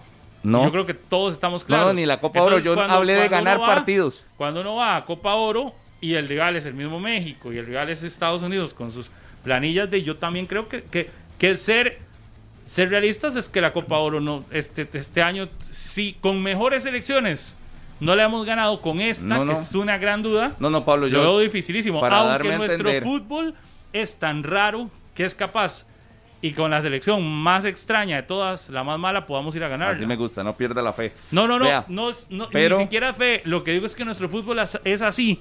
El fútbol tico es así. No, no, yo, yo nada más para aclarar, yo no he Si no de el que último fuéramos. campeonato. No, ya pasó. Yo no- eh, yo no en estaba el hablando- 93, con un equipo rejuntado y fue tercer lugar. Pero yo no estaba hablando de que fuéramos a ser campeones. Estaba hablando de que se terminara la racha sin ganar. Que vamos a enfrentar a Surinam, a Jamaica y a otro equipo. Ahí yo espero que se quiebre la racha de no ganar.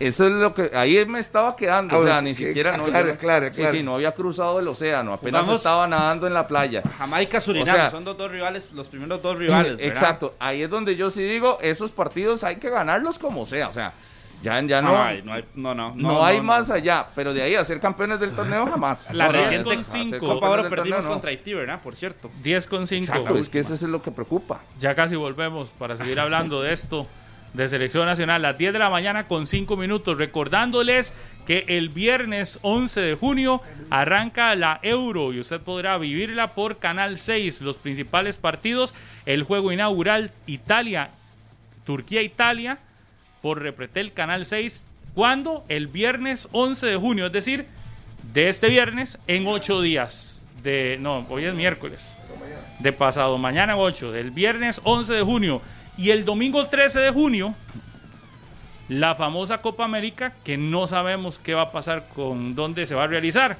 Empieza de este domingo que viene en 8, el domingo 13 de junio, por Radio Monumental completa y por Repretel completa todos los partidos de la Copa América para que los disfrutemos en un mes de junio que está cargado de transmisiones de altísimo nivel. Para que usted las disfrute y también 10 con 6 pausa. Acabo de hacer ahí en mi Instagram por si quieren hice una encuesta. De Carlitos, Carlitos, no. no.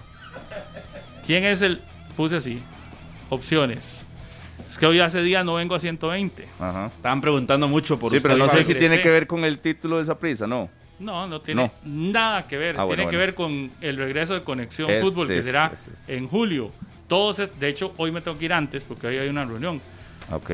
Todos los días hemos tenido reuniones en las mañanas. Viene Conexión. En julio regresa. Pero en mi Instagram puse una encuesta. ¿Quién es el más peleón? Opción A, Harry McLean. Opción B, Minor. Solano. Opción C, Rodolfo Mora. Y opción D, Carlos Serrano. La- yo ahora ya participé, pero la correcta es el. Vamos a ver Para mí va la izquierda. Yo, Vamos a ver yo el cuál va voto se ganando. llamaría Harry. Uy, Nada más antes de ir a la uy, pausa. Va ganando otro, que no es Rodolfo. Eh, sí, sí, no. La gente es muy consecuente. Va- entre y vota. Pablo Gus, pausa. Na- nada más, eh, eh, antes de la pausa, Pablo, mm, uno de los mensajes que recibí, ojo, un entrenador que, está, que no está activo en este momento, nos escuchó a nosotros aquí, dice, el día que vuelva a dirigir en primera, abro el estadio todos los días para que vean los entrenamientos, lo juro. Eso. Ver para creer. Verlo para creer. Bueno, Así uno está. puede tener un criterio. Ahí está. Ahí está. Ahí Pero- quedó- pero quedó para apuntado. recreer. Quedó apuntado. Venga, yo voy a contar. Ver para creer. Ver para creer, nada más antes de la pausa. Yo una vez fui con. ¿Quién era? ¿Quién andaba? Con Adrián- Adrián Barbosa. Y Carlos Watson en un torneo contra México nos invitó a escuchar la charla técnica. Y todo lo que les dijo, los de esa prisa, todos. Cuiden a Rodolfo, usted muy cerca de Carlos. No le hicieron No nada, le metieron, no, cuatro le metieron. No le hicieron Cuando, caso. cuando, cuando uno sale con una selección juvenil Claro. menor, se da cuenta De todo. La mayoría Y uno- y está uno en. Yo, yo con, con, con eh, un- uno en, en Panamá, creo que fue una selección de Ronald. Hasta Sí. íbamos en el mismo bus. Exacto, y uno dice, por Dios, ¿qué están haciendo? Por Dios. Y Le dijeron, marque a este y Le digo, eh, Rodolfo, su trabajo es Un saludo neutralizar a Carlos. mi No, buen amigo Rodolfo Méndez, que iba con, íbamos dos, solo dos periodistas. Un saludo Pablo para dice Adrián Méndez, Javier que. Adrián regresó a casa. Qué solo bien. para Dice, dice Javier Garita que haga la encuesta en, en Twitter para los que no tienen Instagram. Ahorita la hago. Javier. Garita. Pero no, Adrián y el un saludo, No, no, no. Un, saludo para, un saludo para don Rodolfo Méndez Durán, papá, ¿verdad? El papá, y Adrián Méndez, periodista, narrador, que después de más de 50 días regresó a su casa, ya recuperado, gracias a Dios, todavía está ahí, pero gracias a Dios, nuestro abrazo a toda esa fa- familia, a ellos Qué bien, claro. y a toda su familia, realmente, que sabemos que estaban pasándola difícil, pero, pero gracias a Dios. Salió, gracias a Dios. Muchas oraciones para Adriáncito, ya está de vuelta, ahora a recuperarse para que pueda volver al trabajo. Y solo para don Herbert, que está, que tuve la oportunidad de conversar con él. Vean hazañas del deporte el próximo sábado, eh, Moscú 80. La primera selección de Costa Rica que cruzó el Océano Atlántico y fue a jugar a, jugar a Europa. Le fue mal, pero pueden ver la historia ustedes en hazañas del deporte. Sí, vamos a ver cómo va la encuesta. Pero diga, diga, dígalo. No, después del corte. Está en las historias, recuerde. sigue ganando uno que yo no creí, pero bueno. Y etiquetó, Yo ¿o ganando. ¿no? Etiquetó, ¿o ¿Puedo no? decir? No, no etiqueté. Etiqueta me parece y me salvo. Si no etiqueta, no le llego. No, está buena la idea de hacer esta encuesta. Etiquete, etiquete, Pablo, porque Rodolfo y yo Que no estamos puedo. ayer- desde ayer en Que no puedo. preguntas y demás. No, ya la subió, ya no lo puede etiquetar. Ya no puedo etiquetar. Ah. Arroba Pablo Gus ahí por si quieren votar. Pausa y volvemos. Como, la- como, en, como en Instagram no se pueden dar encuestas porque di, no es. Entonces yo puse una respuesta que para mí era la correcta. Entonces la gente no sabe cómo va. Yo puse que la correcta era Rodolfo, porque antes de mi ausencia de estos días, para mí el más peleón siempre ha sido Rodolfo.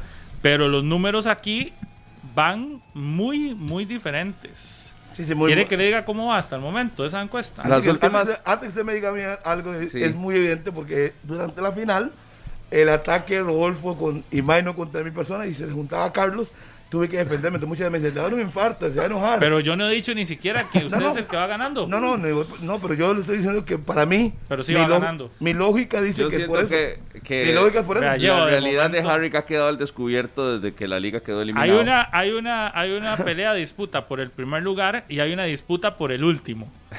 El primer lugar lo están disputando Rodolfo y Harry, que de momento Harry tiene 320 votos y Rodolfo Claro. 288. Lo la afectó diferencia la, es muy poca. caída de, de- de la liga. Y del Al último final, lugar, claro. y, eh, eh, por el no descenso en la liguilla, están Serrano y Minor. 71 para Serrano y Minor 82. Estás descendiendo. Es que yo no soy, es que no soy peleón. Sí, pero dicen que una de las de las de las cualidades para venir aquí tiene que ser ser peleón. Entonces, Entonces no me traiga. entonces estás descendiendo de No momento. usted es el jefe, Uy. usted es el que manda. Uy, vea, se La acerca, regla. se acerca Rodolfo 301 a 330. No, no, no, no. La y Serrano se acerca. Se acerca Serrano. La diferencia sigue siendo solo 11 Se acerca puntos. Minor. Minor es que es esa imagen de, de tranquilo. No, hombre, Como la gente lo compra. ¿ah? Sí, sí, esa carita que se pone, yo no fui, después ent- quiere eh, darle vuelta a todo. Yo no dije eso. Yo, no, no, yo le dije ayer, cuando, antes que se fuera, le dije, ¿lo Catalina qué? El día anterior lo desmintió, que no, no era. Y al día siguiente lo presentan y no, no tenía respuesta. Y entonces se fue por, por lo de el jugador Christopher Núñez, que ni ha firmado. Digo, enséñeme el banner, a ver si firmó con prisa y desvía todo. Usted es para Rodolfo. El día antes le dije, Maynor, ¿quién es Ángel Catalina? Sí. Y no sabía, dijo, no, uno más de los candidatos, uno más. Y lo presentan al día siguiente. Y claro, se lo resegué en la cara y no le gustó Ah, y se bueno. enojó. Ah, bueno. Sí, Pero no, por eso es que vas ganando entonces la encuesta esa. Sí. El cierre de torneo ha, ha guiado también la, la opinión pública en esa Pero en no esa línea. crea, porque la situación está muy cerrada. Pasó de más de 30 de diferencia a 11. No, jamás. Ya, ojo, Y Lo sí, vea, la diferencia Harry- está en 11. lógico, apenas. es, Lo de es muy es muy lógico. evidente. Es muy lógico. 348 votos para Harry, 337 para Rodolfo. La próxima que venga lo hace con Pablo, llamadas, Pablo, decir para eso la porque que mi mamá me, tendencia me dice, a no vaya a pelear, no vaya a Y la pelear. tendencia de Serrano y Minor se mantiene. Minor 86, Serrano 75, es decir, 11 votos. Mi mamá me dice que no vaya a a pelear. votar y usted- a toda su generación, que es la generación del No celular. ocupo, Pablo, esa votación no da nada. No me Esa genera- votación póngala a votar porque yo creo que Oiga, eso es tiene la generación de su lado y no. Sí, y póngalos a votar. Ah, y así me siguen de una vez. Comparta la ¿Cómo es que sale usted? Arroba Pablo Gus. Ya me sigue. Ay, sí, sí lo sigo. Sí, Si sí hacemos sigo. live a veces. Muy buenos. Sí, sí. Es que Desde Punta Arenas hicimos un día de estos uno. Este, bueno, ¿qué? ¿Ya ahora sí lo serio o qué? Lo serio. Tengo días de no venir. Ah, lo serio es que sí, en julio vuelve Conexión. ¿Quiénes serán los panelistas? Todo el mundo me lo pregunta. Y no puedo decir todavía. Rodolfo, ¿usted será panelista? qué, qué misterio. Ahí, lléveme, Pablo, ahí por lo menos. Usted sabe que siempre da lo mejor en las diferentes No. Qué dinámicas. humilde, qué humilde. Lo que me encanta es la humildad. Lléveme, lléveme, Pablo. Usted, usted sabe lo que puedo aportar, ¿verdad? Lléveme. Por, por lo menos unos días. No sé. No sé. No puedo decir nada. Dice, Hace Dice falta así. conexión. ¿Sabe a quién quiero saludar? ¿A quién? a don Jürgens Montenegro. Desde las 9 y 20 escribió. Ese era el saludo, no Pablo. lo que saludado. aquí me estaba hablando con él y me dice desde las 9, me mandó el screenshot, de- pero es que comentó en Facebook. En el Facebook Live, claro, todos los manudos dándole like al comentario de Jürgens, ¿verdad? Pero ahí está desde Denver observando 120 minutos. Dice que estaba desayunando hace Vea, yo, 40 minutos. Jürgen es, muy buena nota, pero la verdad es que es de esos jugadores que uno quisiera ver en esta, en esta etapa de juego contra México, el siguiente y el siguiente. Ah, eso sí, ya está pidiendo jugadores. Ya está pidiendo. no, no, no. Así jugadores. como ah, es que Jürgens no ha tenido oportunidad en selección. Entonces, siento que Ah, es de los que tienen que levantar la mano, igual que un día de estos estábamos hablando de los que tenían que, que estar en la titular y yo sí colocaba a un Randall Leal, colocaba también Alonso Martínez, eh, jugadores que, que uno ve que ya, ya va siendo el momento, a Fuller, ¿cuál fue el otro? ¿Sabe a mí quién me gustó? Bueno, pero es que después uno dice que después dicen que uno lo está pidiendo, pero que me gustó en la fase final de esa prisa. Eh, Luis José Hernández. No, no, No. no, ese no. Ah, Ese ni el título los, los salva para mí. Walter ¿Cuál? Cortés me gustó. Walter Cortés. Tiene carácter, a pesar de tantos días sin jugar, me parece que es un muchacho que deberían de darle, deberían de darle ahí oportunidad. Digo, me parece. Sí. En la serie contra Liga Deportiva La Valencia se le aplicó Mauricio Vargas, ¿verdad? Y lo, lo sacó del partido. Claro. Con mucho colmillo. Pero sí, sí, Sí, Walter sí. Cortés es, es un jugador de mucho coraje, mucho corazón. Sí, pero digamos, un jugador que tantísimo tiempo sin jugar llegó, Ah. no, no, no, no. Mérito, claro. Sí, no- a ver, no, no desentonó, más bien creo que aportó. Y sí, en el partido Mauricio Vargas lo saca del juego inteligentemente, pero me parece que es parte de la juventud y es parte de todo eso El que tiene que aprender. Exacto, pero si usted lo ve en cancha, creo que tiene condiciones y es un jugador que a mí me llamó muy mucho la atención porque creo que su, su- la posibilidad de regresar, de, de- de- de que lo vimos bien, no desentonó a pesar de tantos No, días sin jugar. Todos los rótulos dicen que ese camino está para asumirlo, ¿verdad? Esa es lateral izquierda. Esa es lateral izquierda de prisa Como titular, sí. tiene todas las luces y los focos encima para que alguien se adueñe de ese puesto. Y Walter Cortés podría hacerlo sin mayores sí, pero, problemas. no, no, pero además, pero ya esa banda izquierda en selección, o sea, hablando de selección, que es el punto, sí está más complicado el panorama. Es decir, hay, hay más espacios para delanteros por, por lo que ha sucedido en los últimos años que para un lateral izquierdo, que está Matarrita y que está en Oviedo. Para mí es una posición ya en, en selección, Muy difícil. por lo menos más que difícil. Sí, está Joseph Mora atrás. Ah, Sí. en, to- en todos esos yo creo que estos jóvenes se convierten en, ter- en terceras, segundas opciones. Por eso, Pero pero esperemos que, hablando que de sea que- realidad, de- que no sea que- un torneo, dos torneos, luego desaparecen, como ha pasado con muchos. Jürgen sí, Jürgen sí merece ya. Y es un delantero que tiene muy buenas condiciones. Y aquí siempre lo he dicho. Y me parece que debería tener minutos, por lo menos en el amistoso contra Estados. No sé cuándo los usará Ronald o cómo hará Ronald para enfrentar tres partidos, pero debería tener minutos. Señor McLean, me regala un segundo mientras vamos a la pausa, Claro. porque yo me tengo que retirar. ¿Qué quiere de mí? No, es que le quiero comentar algo. Coménteme, a ver. Le dieron vuelta al resultado en los últimos minutos. No, hombre. ¿De verdad? Ya Usted sabía que iba No, a la cabeza, pasó al segundo lugar. De obvio. No, hombre. Eso Que es- usted iba a la cabeza y pasó al segundo lugar. He dicho, como tiene que ser el más que vale. 408 votos para usted, 500 para él. 428 para Rodolfo. Es obvio, No, eso es lo lógico, el que además del programa. es 99 para Maynor, que le has tomado más ventaja, y. Serrano Por 82. supuesto que tiene que ser Rodolfo. No, hombre. Y Serrano 82. Así que eso es lo que Esos está son fijo, pasando. los compas míos jodiendo. Eso es lo que está pasando. Lo que les puedo contar es no que es- Ya salió- asume el salió primer lugar. No, no. asume el primer lugar. Rodolfo, como, como debería haber sido desde que empezó la encuesta. Harry, que usted quedó en evidencia durante las últimas semanas. Y porque yo no me dejo de usted. Por eso. Simple y sencillamente porque yo no me dejo. Si yo me dejara de usted aquí, usted mangonería a todo el mundo en ese programa. Imagínese para A mí usted no. el, el cierre. Fue la liga primero, después Limón y después dijo que todo lo que decía. Imagínese, se Pablo, un día no vine al Punta programa. Arenas. Y todo el programa, Gasman, Minor, Serrano y Rodolfo se fueron hablando de mí. todo el programa. Y usted ni ¿Cuándo? siquiera Harry, yo no estaba- ¿cuándo? Ni yo ni 10 estaba minutos aquí. habló usted ese programa. Todo, solamente se todo, dijo- todo y el más bien programa. usted debería... Ustedes No, no, pero mí para tener Harry, rating. Está bien. Usted, usted debería, usted debería agradecernos.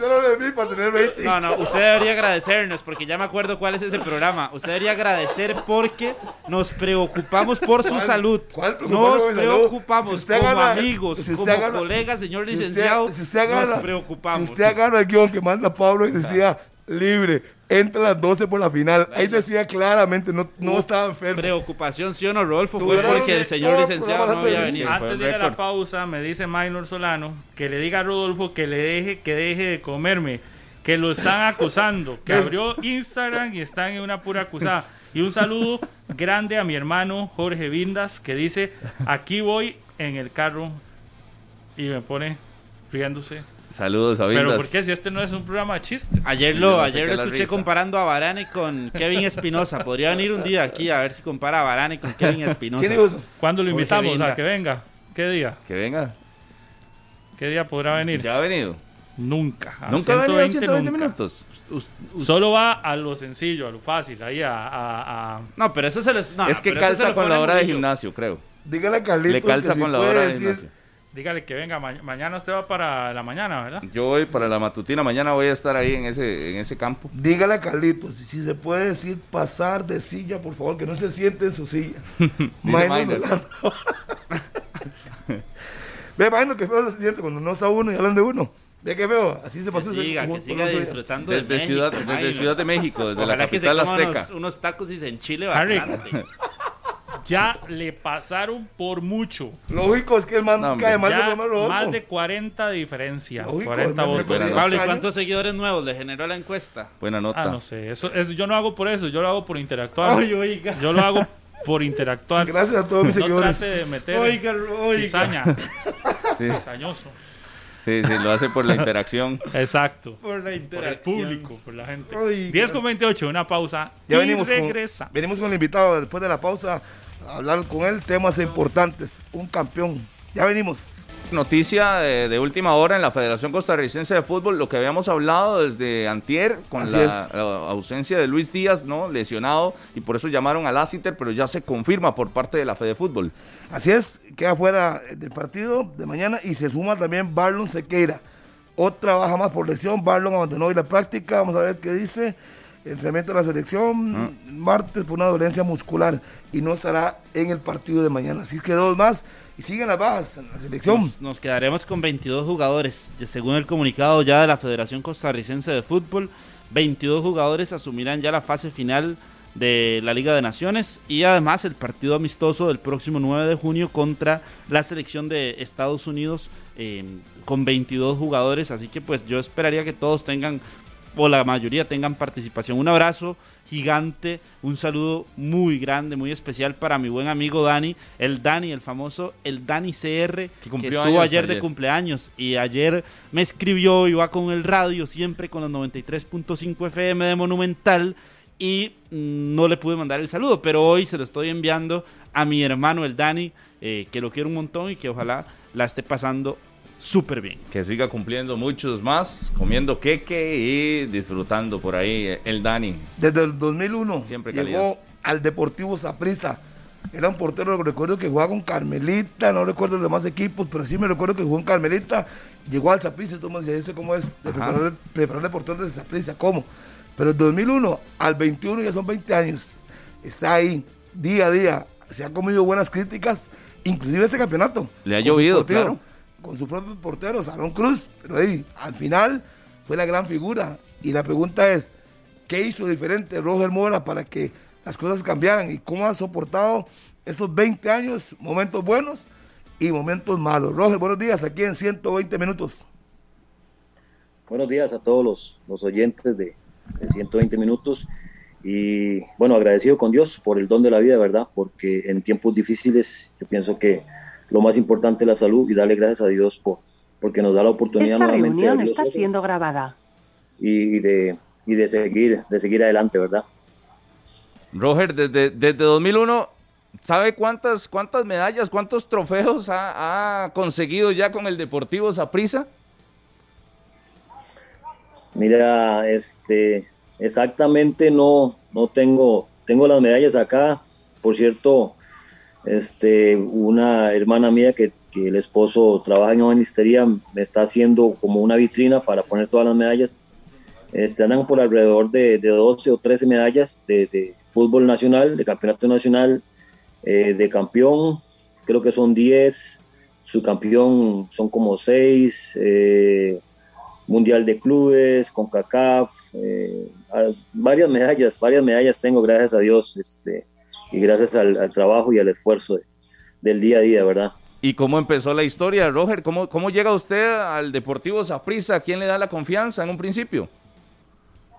Bueno, verás que fue algo, fue algo muy curioso porque cuando yo fungía como jugador y como entrenador de porteros en Santos de Guapiles, ya en mis últimos años como jugador activo, en el 2001, este, me acuerdo muy bien que yo entrenaba a los porteros y me entrenaba yo. Mis tres porteros de Santos de Guapiles, que era Pablo Camacho, Anthony Castro y Harry Ocampo, fueron llamados a las diferentes selecciones. Pablo Camacho a la selección mayor, Anthony Castro a la sub-23 y Harry Ocampo creo que fue a la sub-20 o sub-17.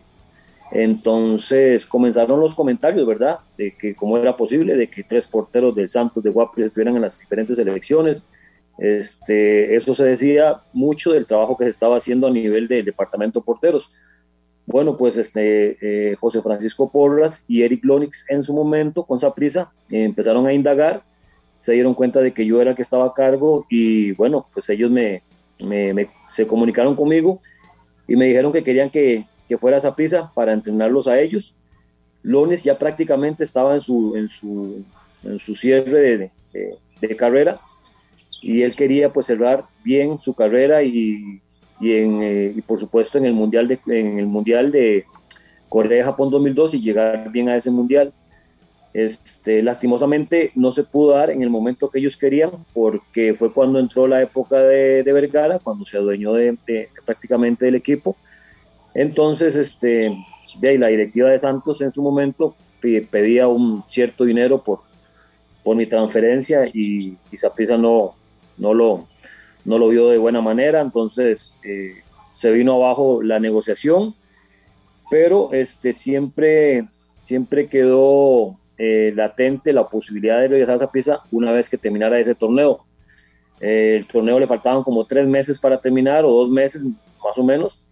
Y una vez que terminó el torneo, este, al día siguiente prácticamente estaba John Zapisa firmando contrato eh, por tres años con la institución, con, en la época de Vergara.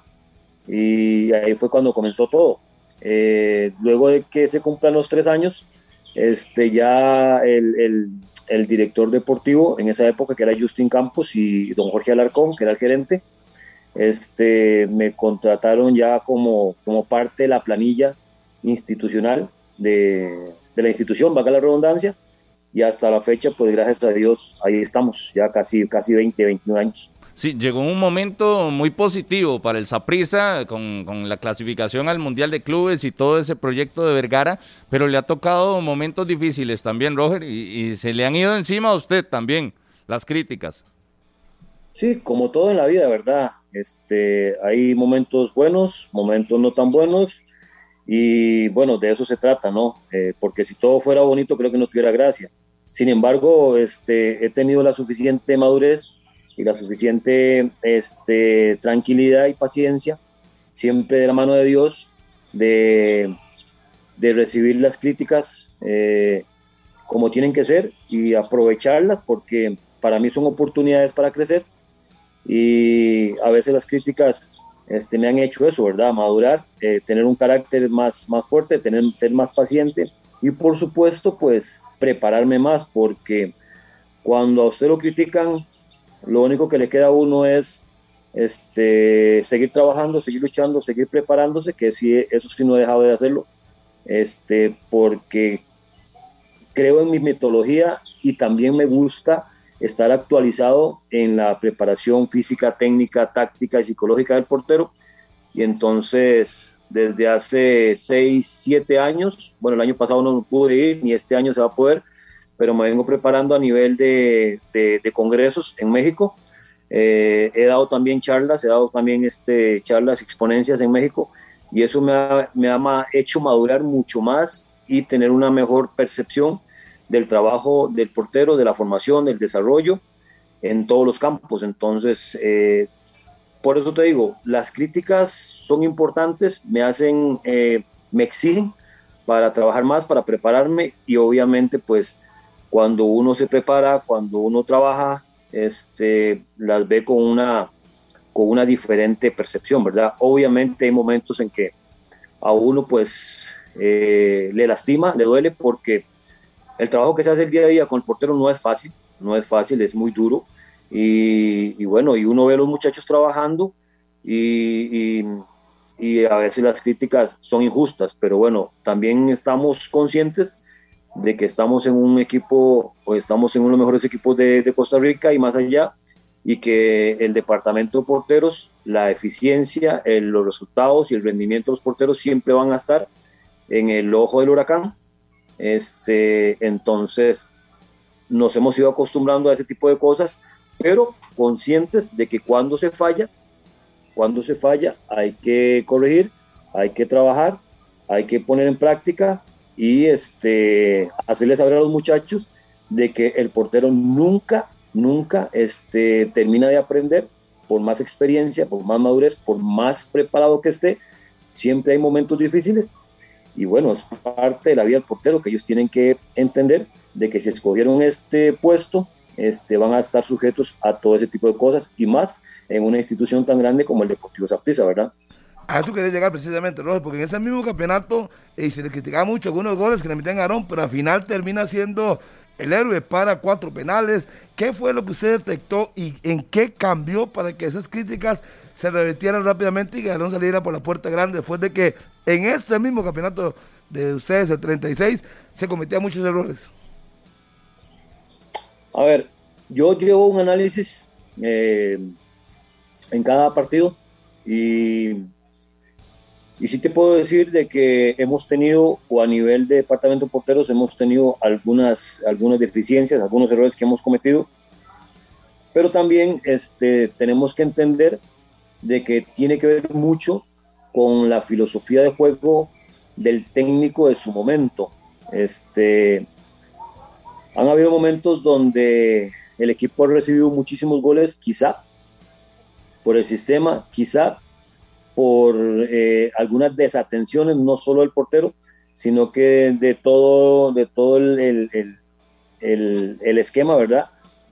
y obviamente el portero se ha visto envuelto en esos, en esos resultados abultados que nos duele mucho, que nos pone a pensar, pero también conscientes de que se cometieron errores puntuales que se pueden corregir, que se trabajaron y que obviamente para mejorar por el bien del equipo, por el bien de la institución y por el bien del portero.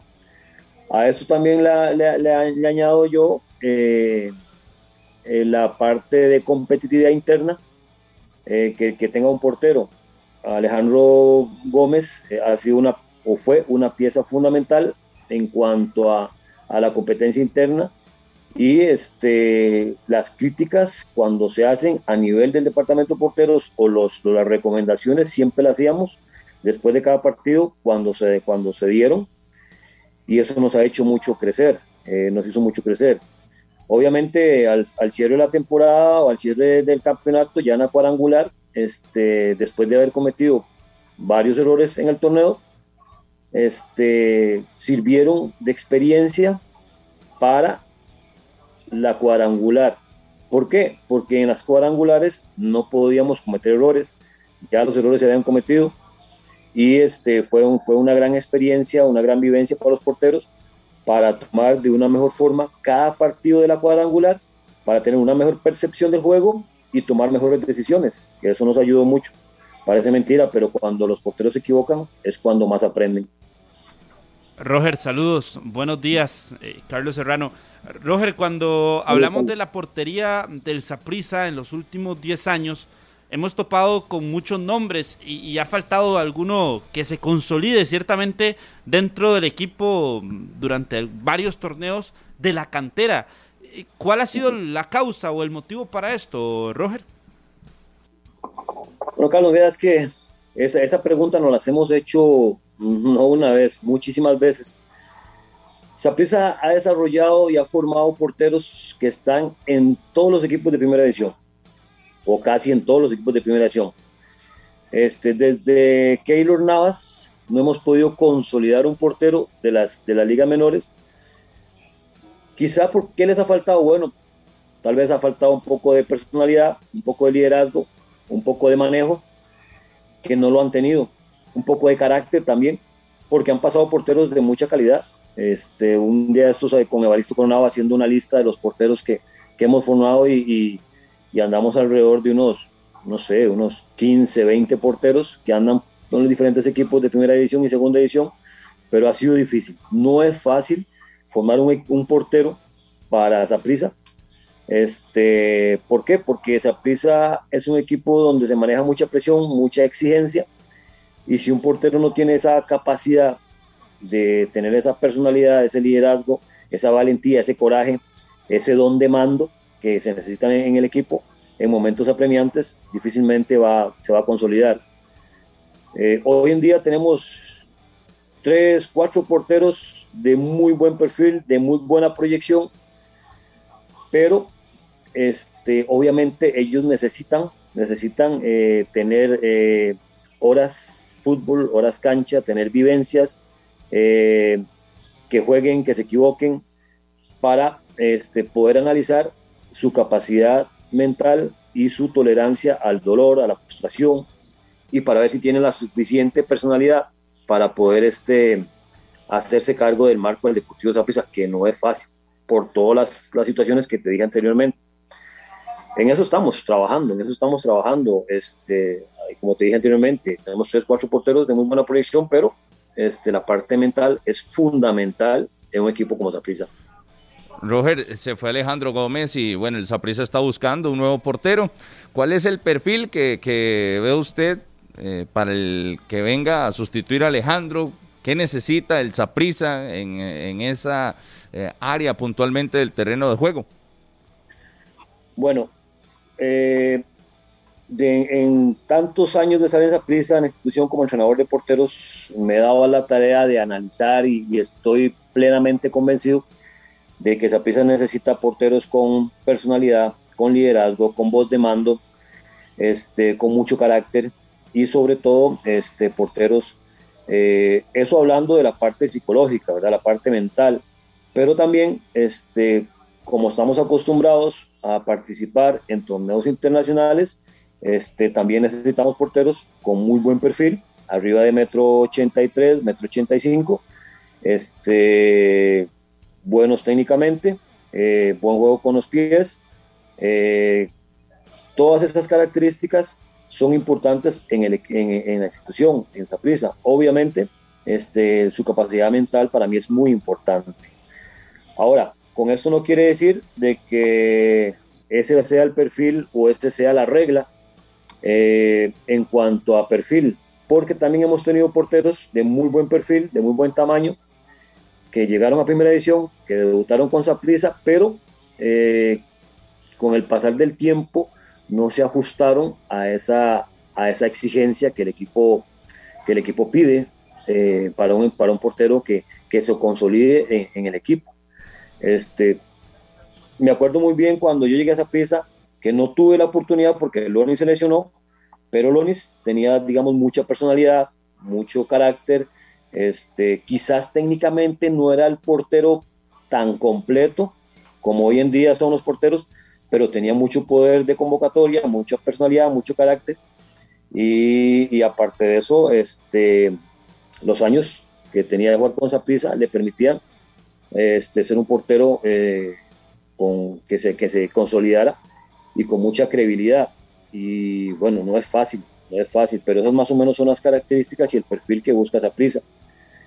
También hemos tenido una, una diferencia abismal en cuanto a nuestro portero titular y nuestros porteros que vienen atrás. No digo porteros suplentes, pero porteros que vienen atrás en desarrollo. o el segundo portero, por ejemplo, teníamos a Aaron Cruz titular, 28, 29 años, Alejandro Gómez con, con 32 años y el que seguía tenía 17 años o tienen 17 años. Hablo de Isaac Alfaro, hablo de Dylan Carvajal, de Abraham y tenemos otro portero de 14 años con una proyección impresionante, pero que apenas tiene 14 años, entonces había una distancia abismal.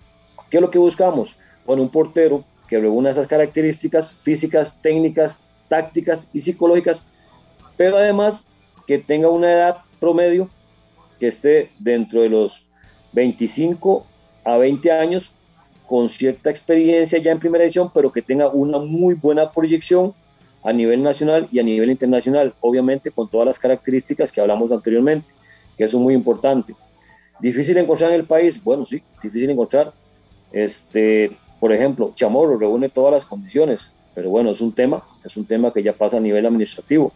Eh, por ahí también estaba eh, eh, Luis, que jugó con Jicaral, Luis Alpiza, portero 24, 25 años, que fue portero Liga Menor de esa que se fue joven a los 16, 17 años, se fue a, aventurar en diferentes equipos y llegó a primera edición con Jicaral y ha demostrado cosas muy buenas. En un momento lo recomendamos para darle ese seguimiento, esa proyección y terminarlo de formar y de madurar y que nos permite eh, tener un portero con esas características. Eh, de ahí en fuera, otro portero joven, o sea, es difícil, es difícil.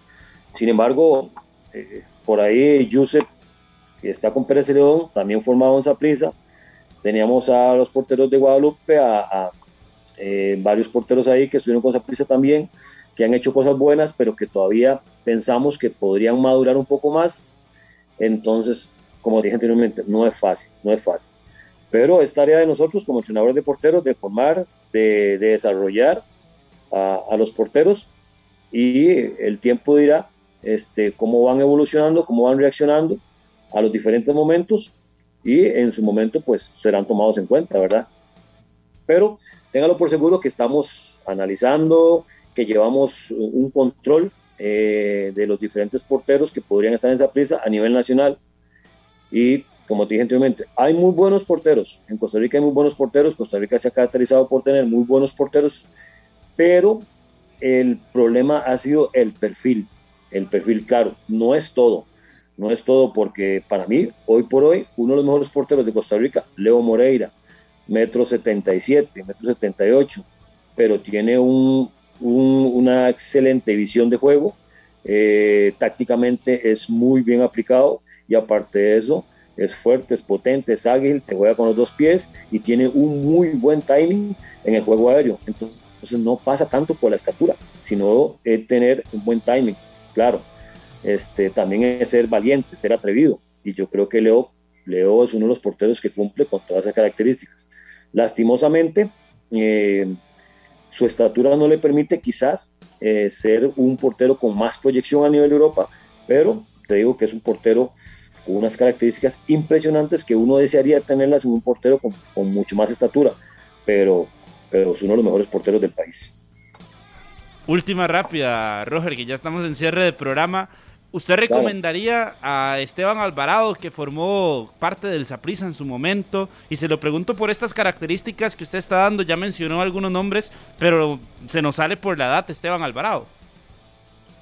Mira, este, al no haber un portero con que cumpla, digamos, las características de la edad, sin ningún problema, recomendaría a Esteban Alvarado. ¿Por qué? Primero porque fue formado con Zaprisa. Segundo, lo conozco desde, los, desde que tiene 13 años, desde que estábamos en Santos de Guaples, yo empecé a trabajarlo ahí. Tercero, tiene una gran, una gran este, experiencia y madurez a nivel internacional, portero de selección.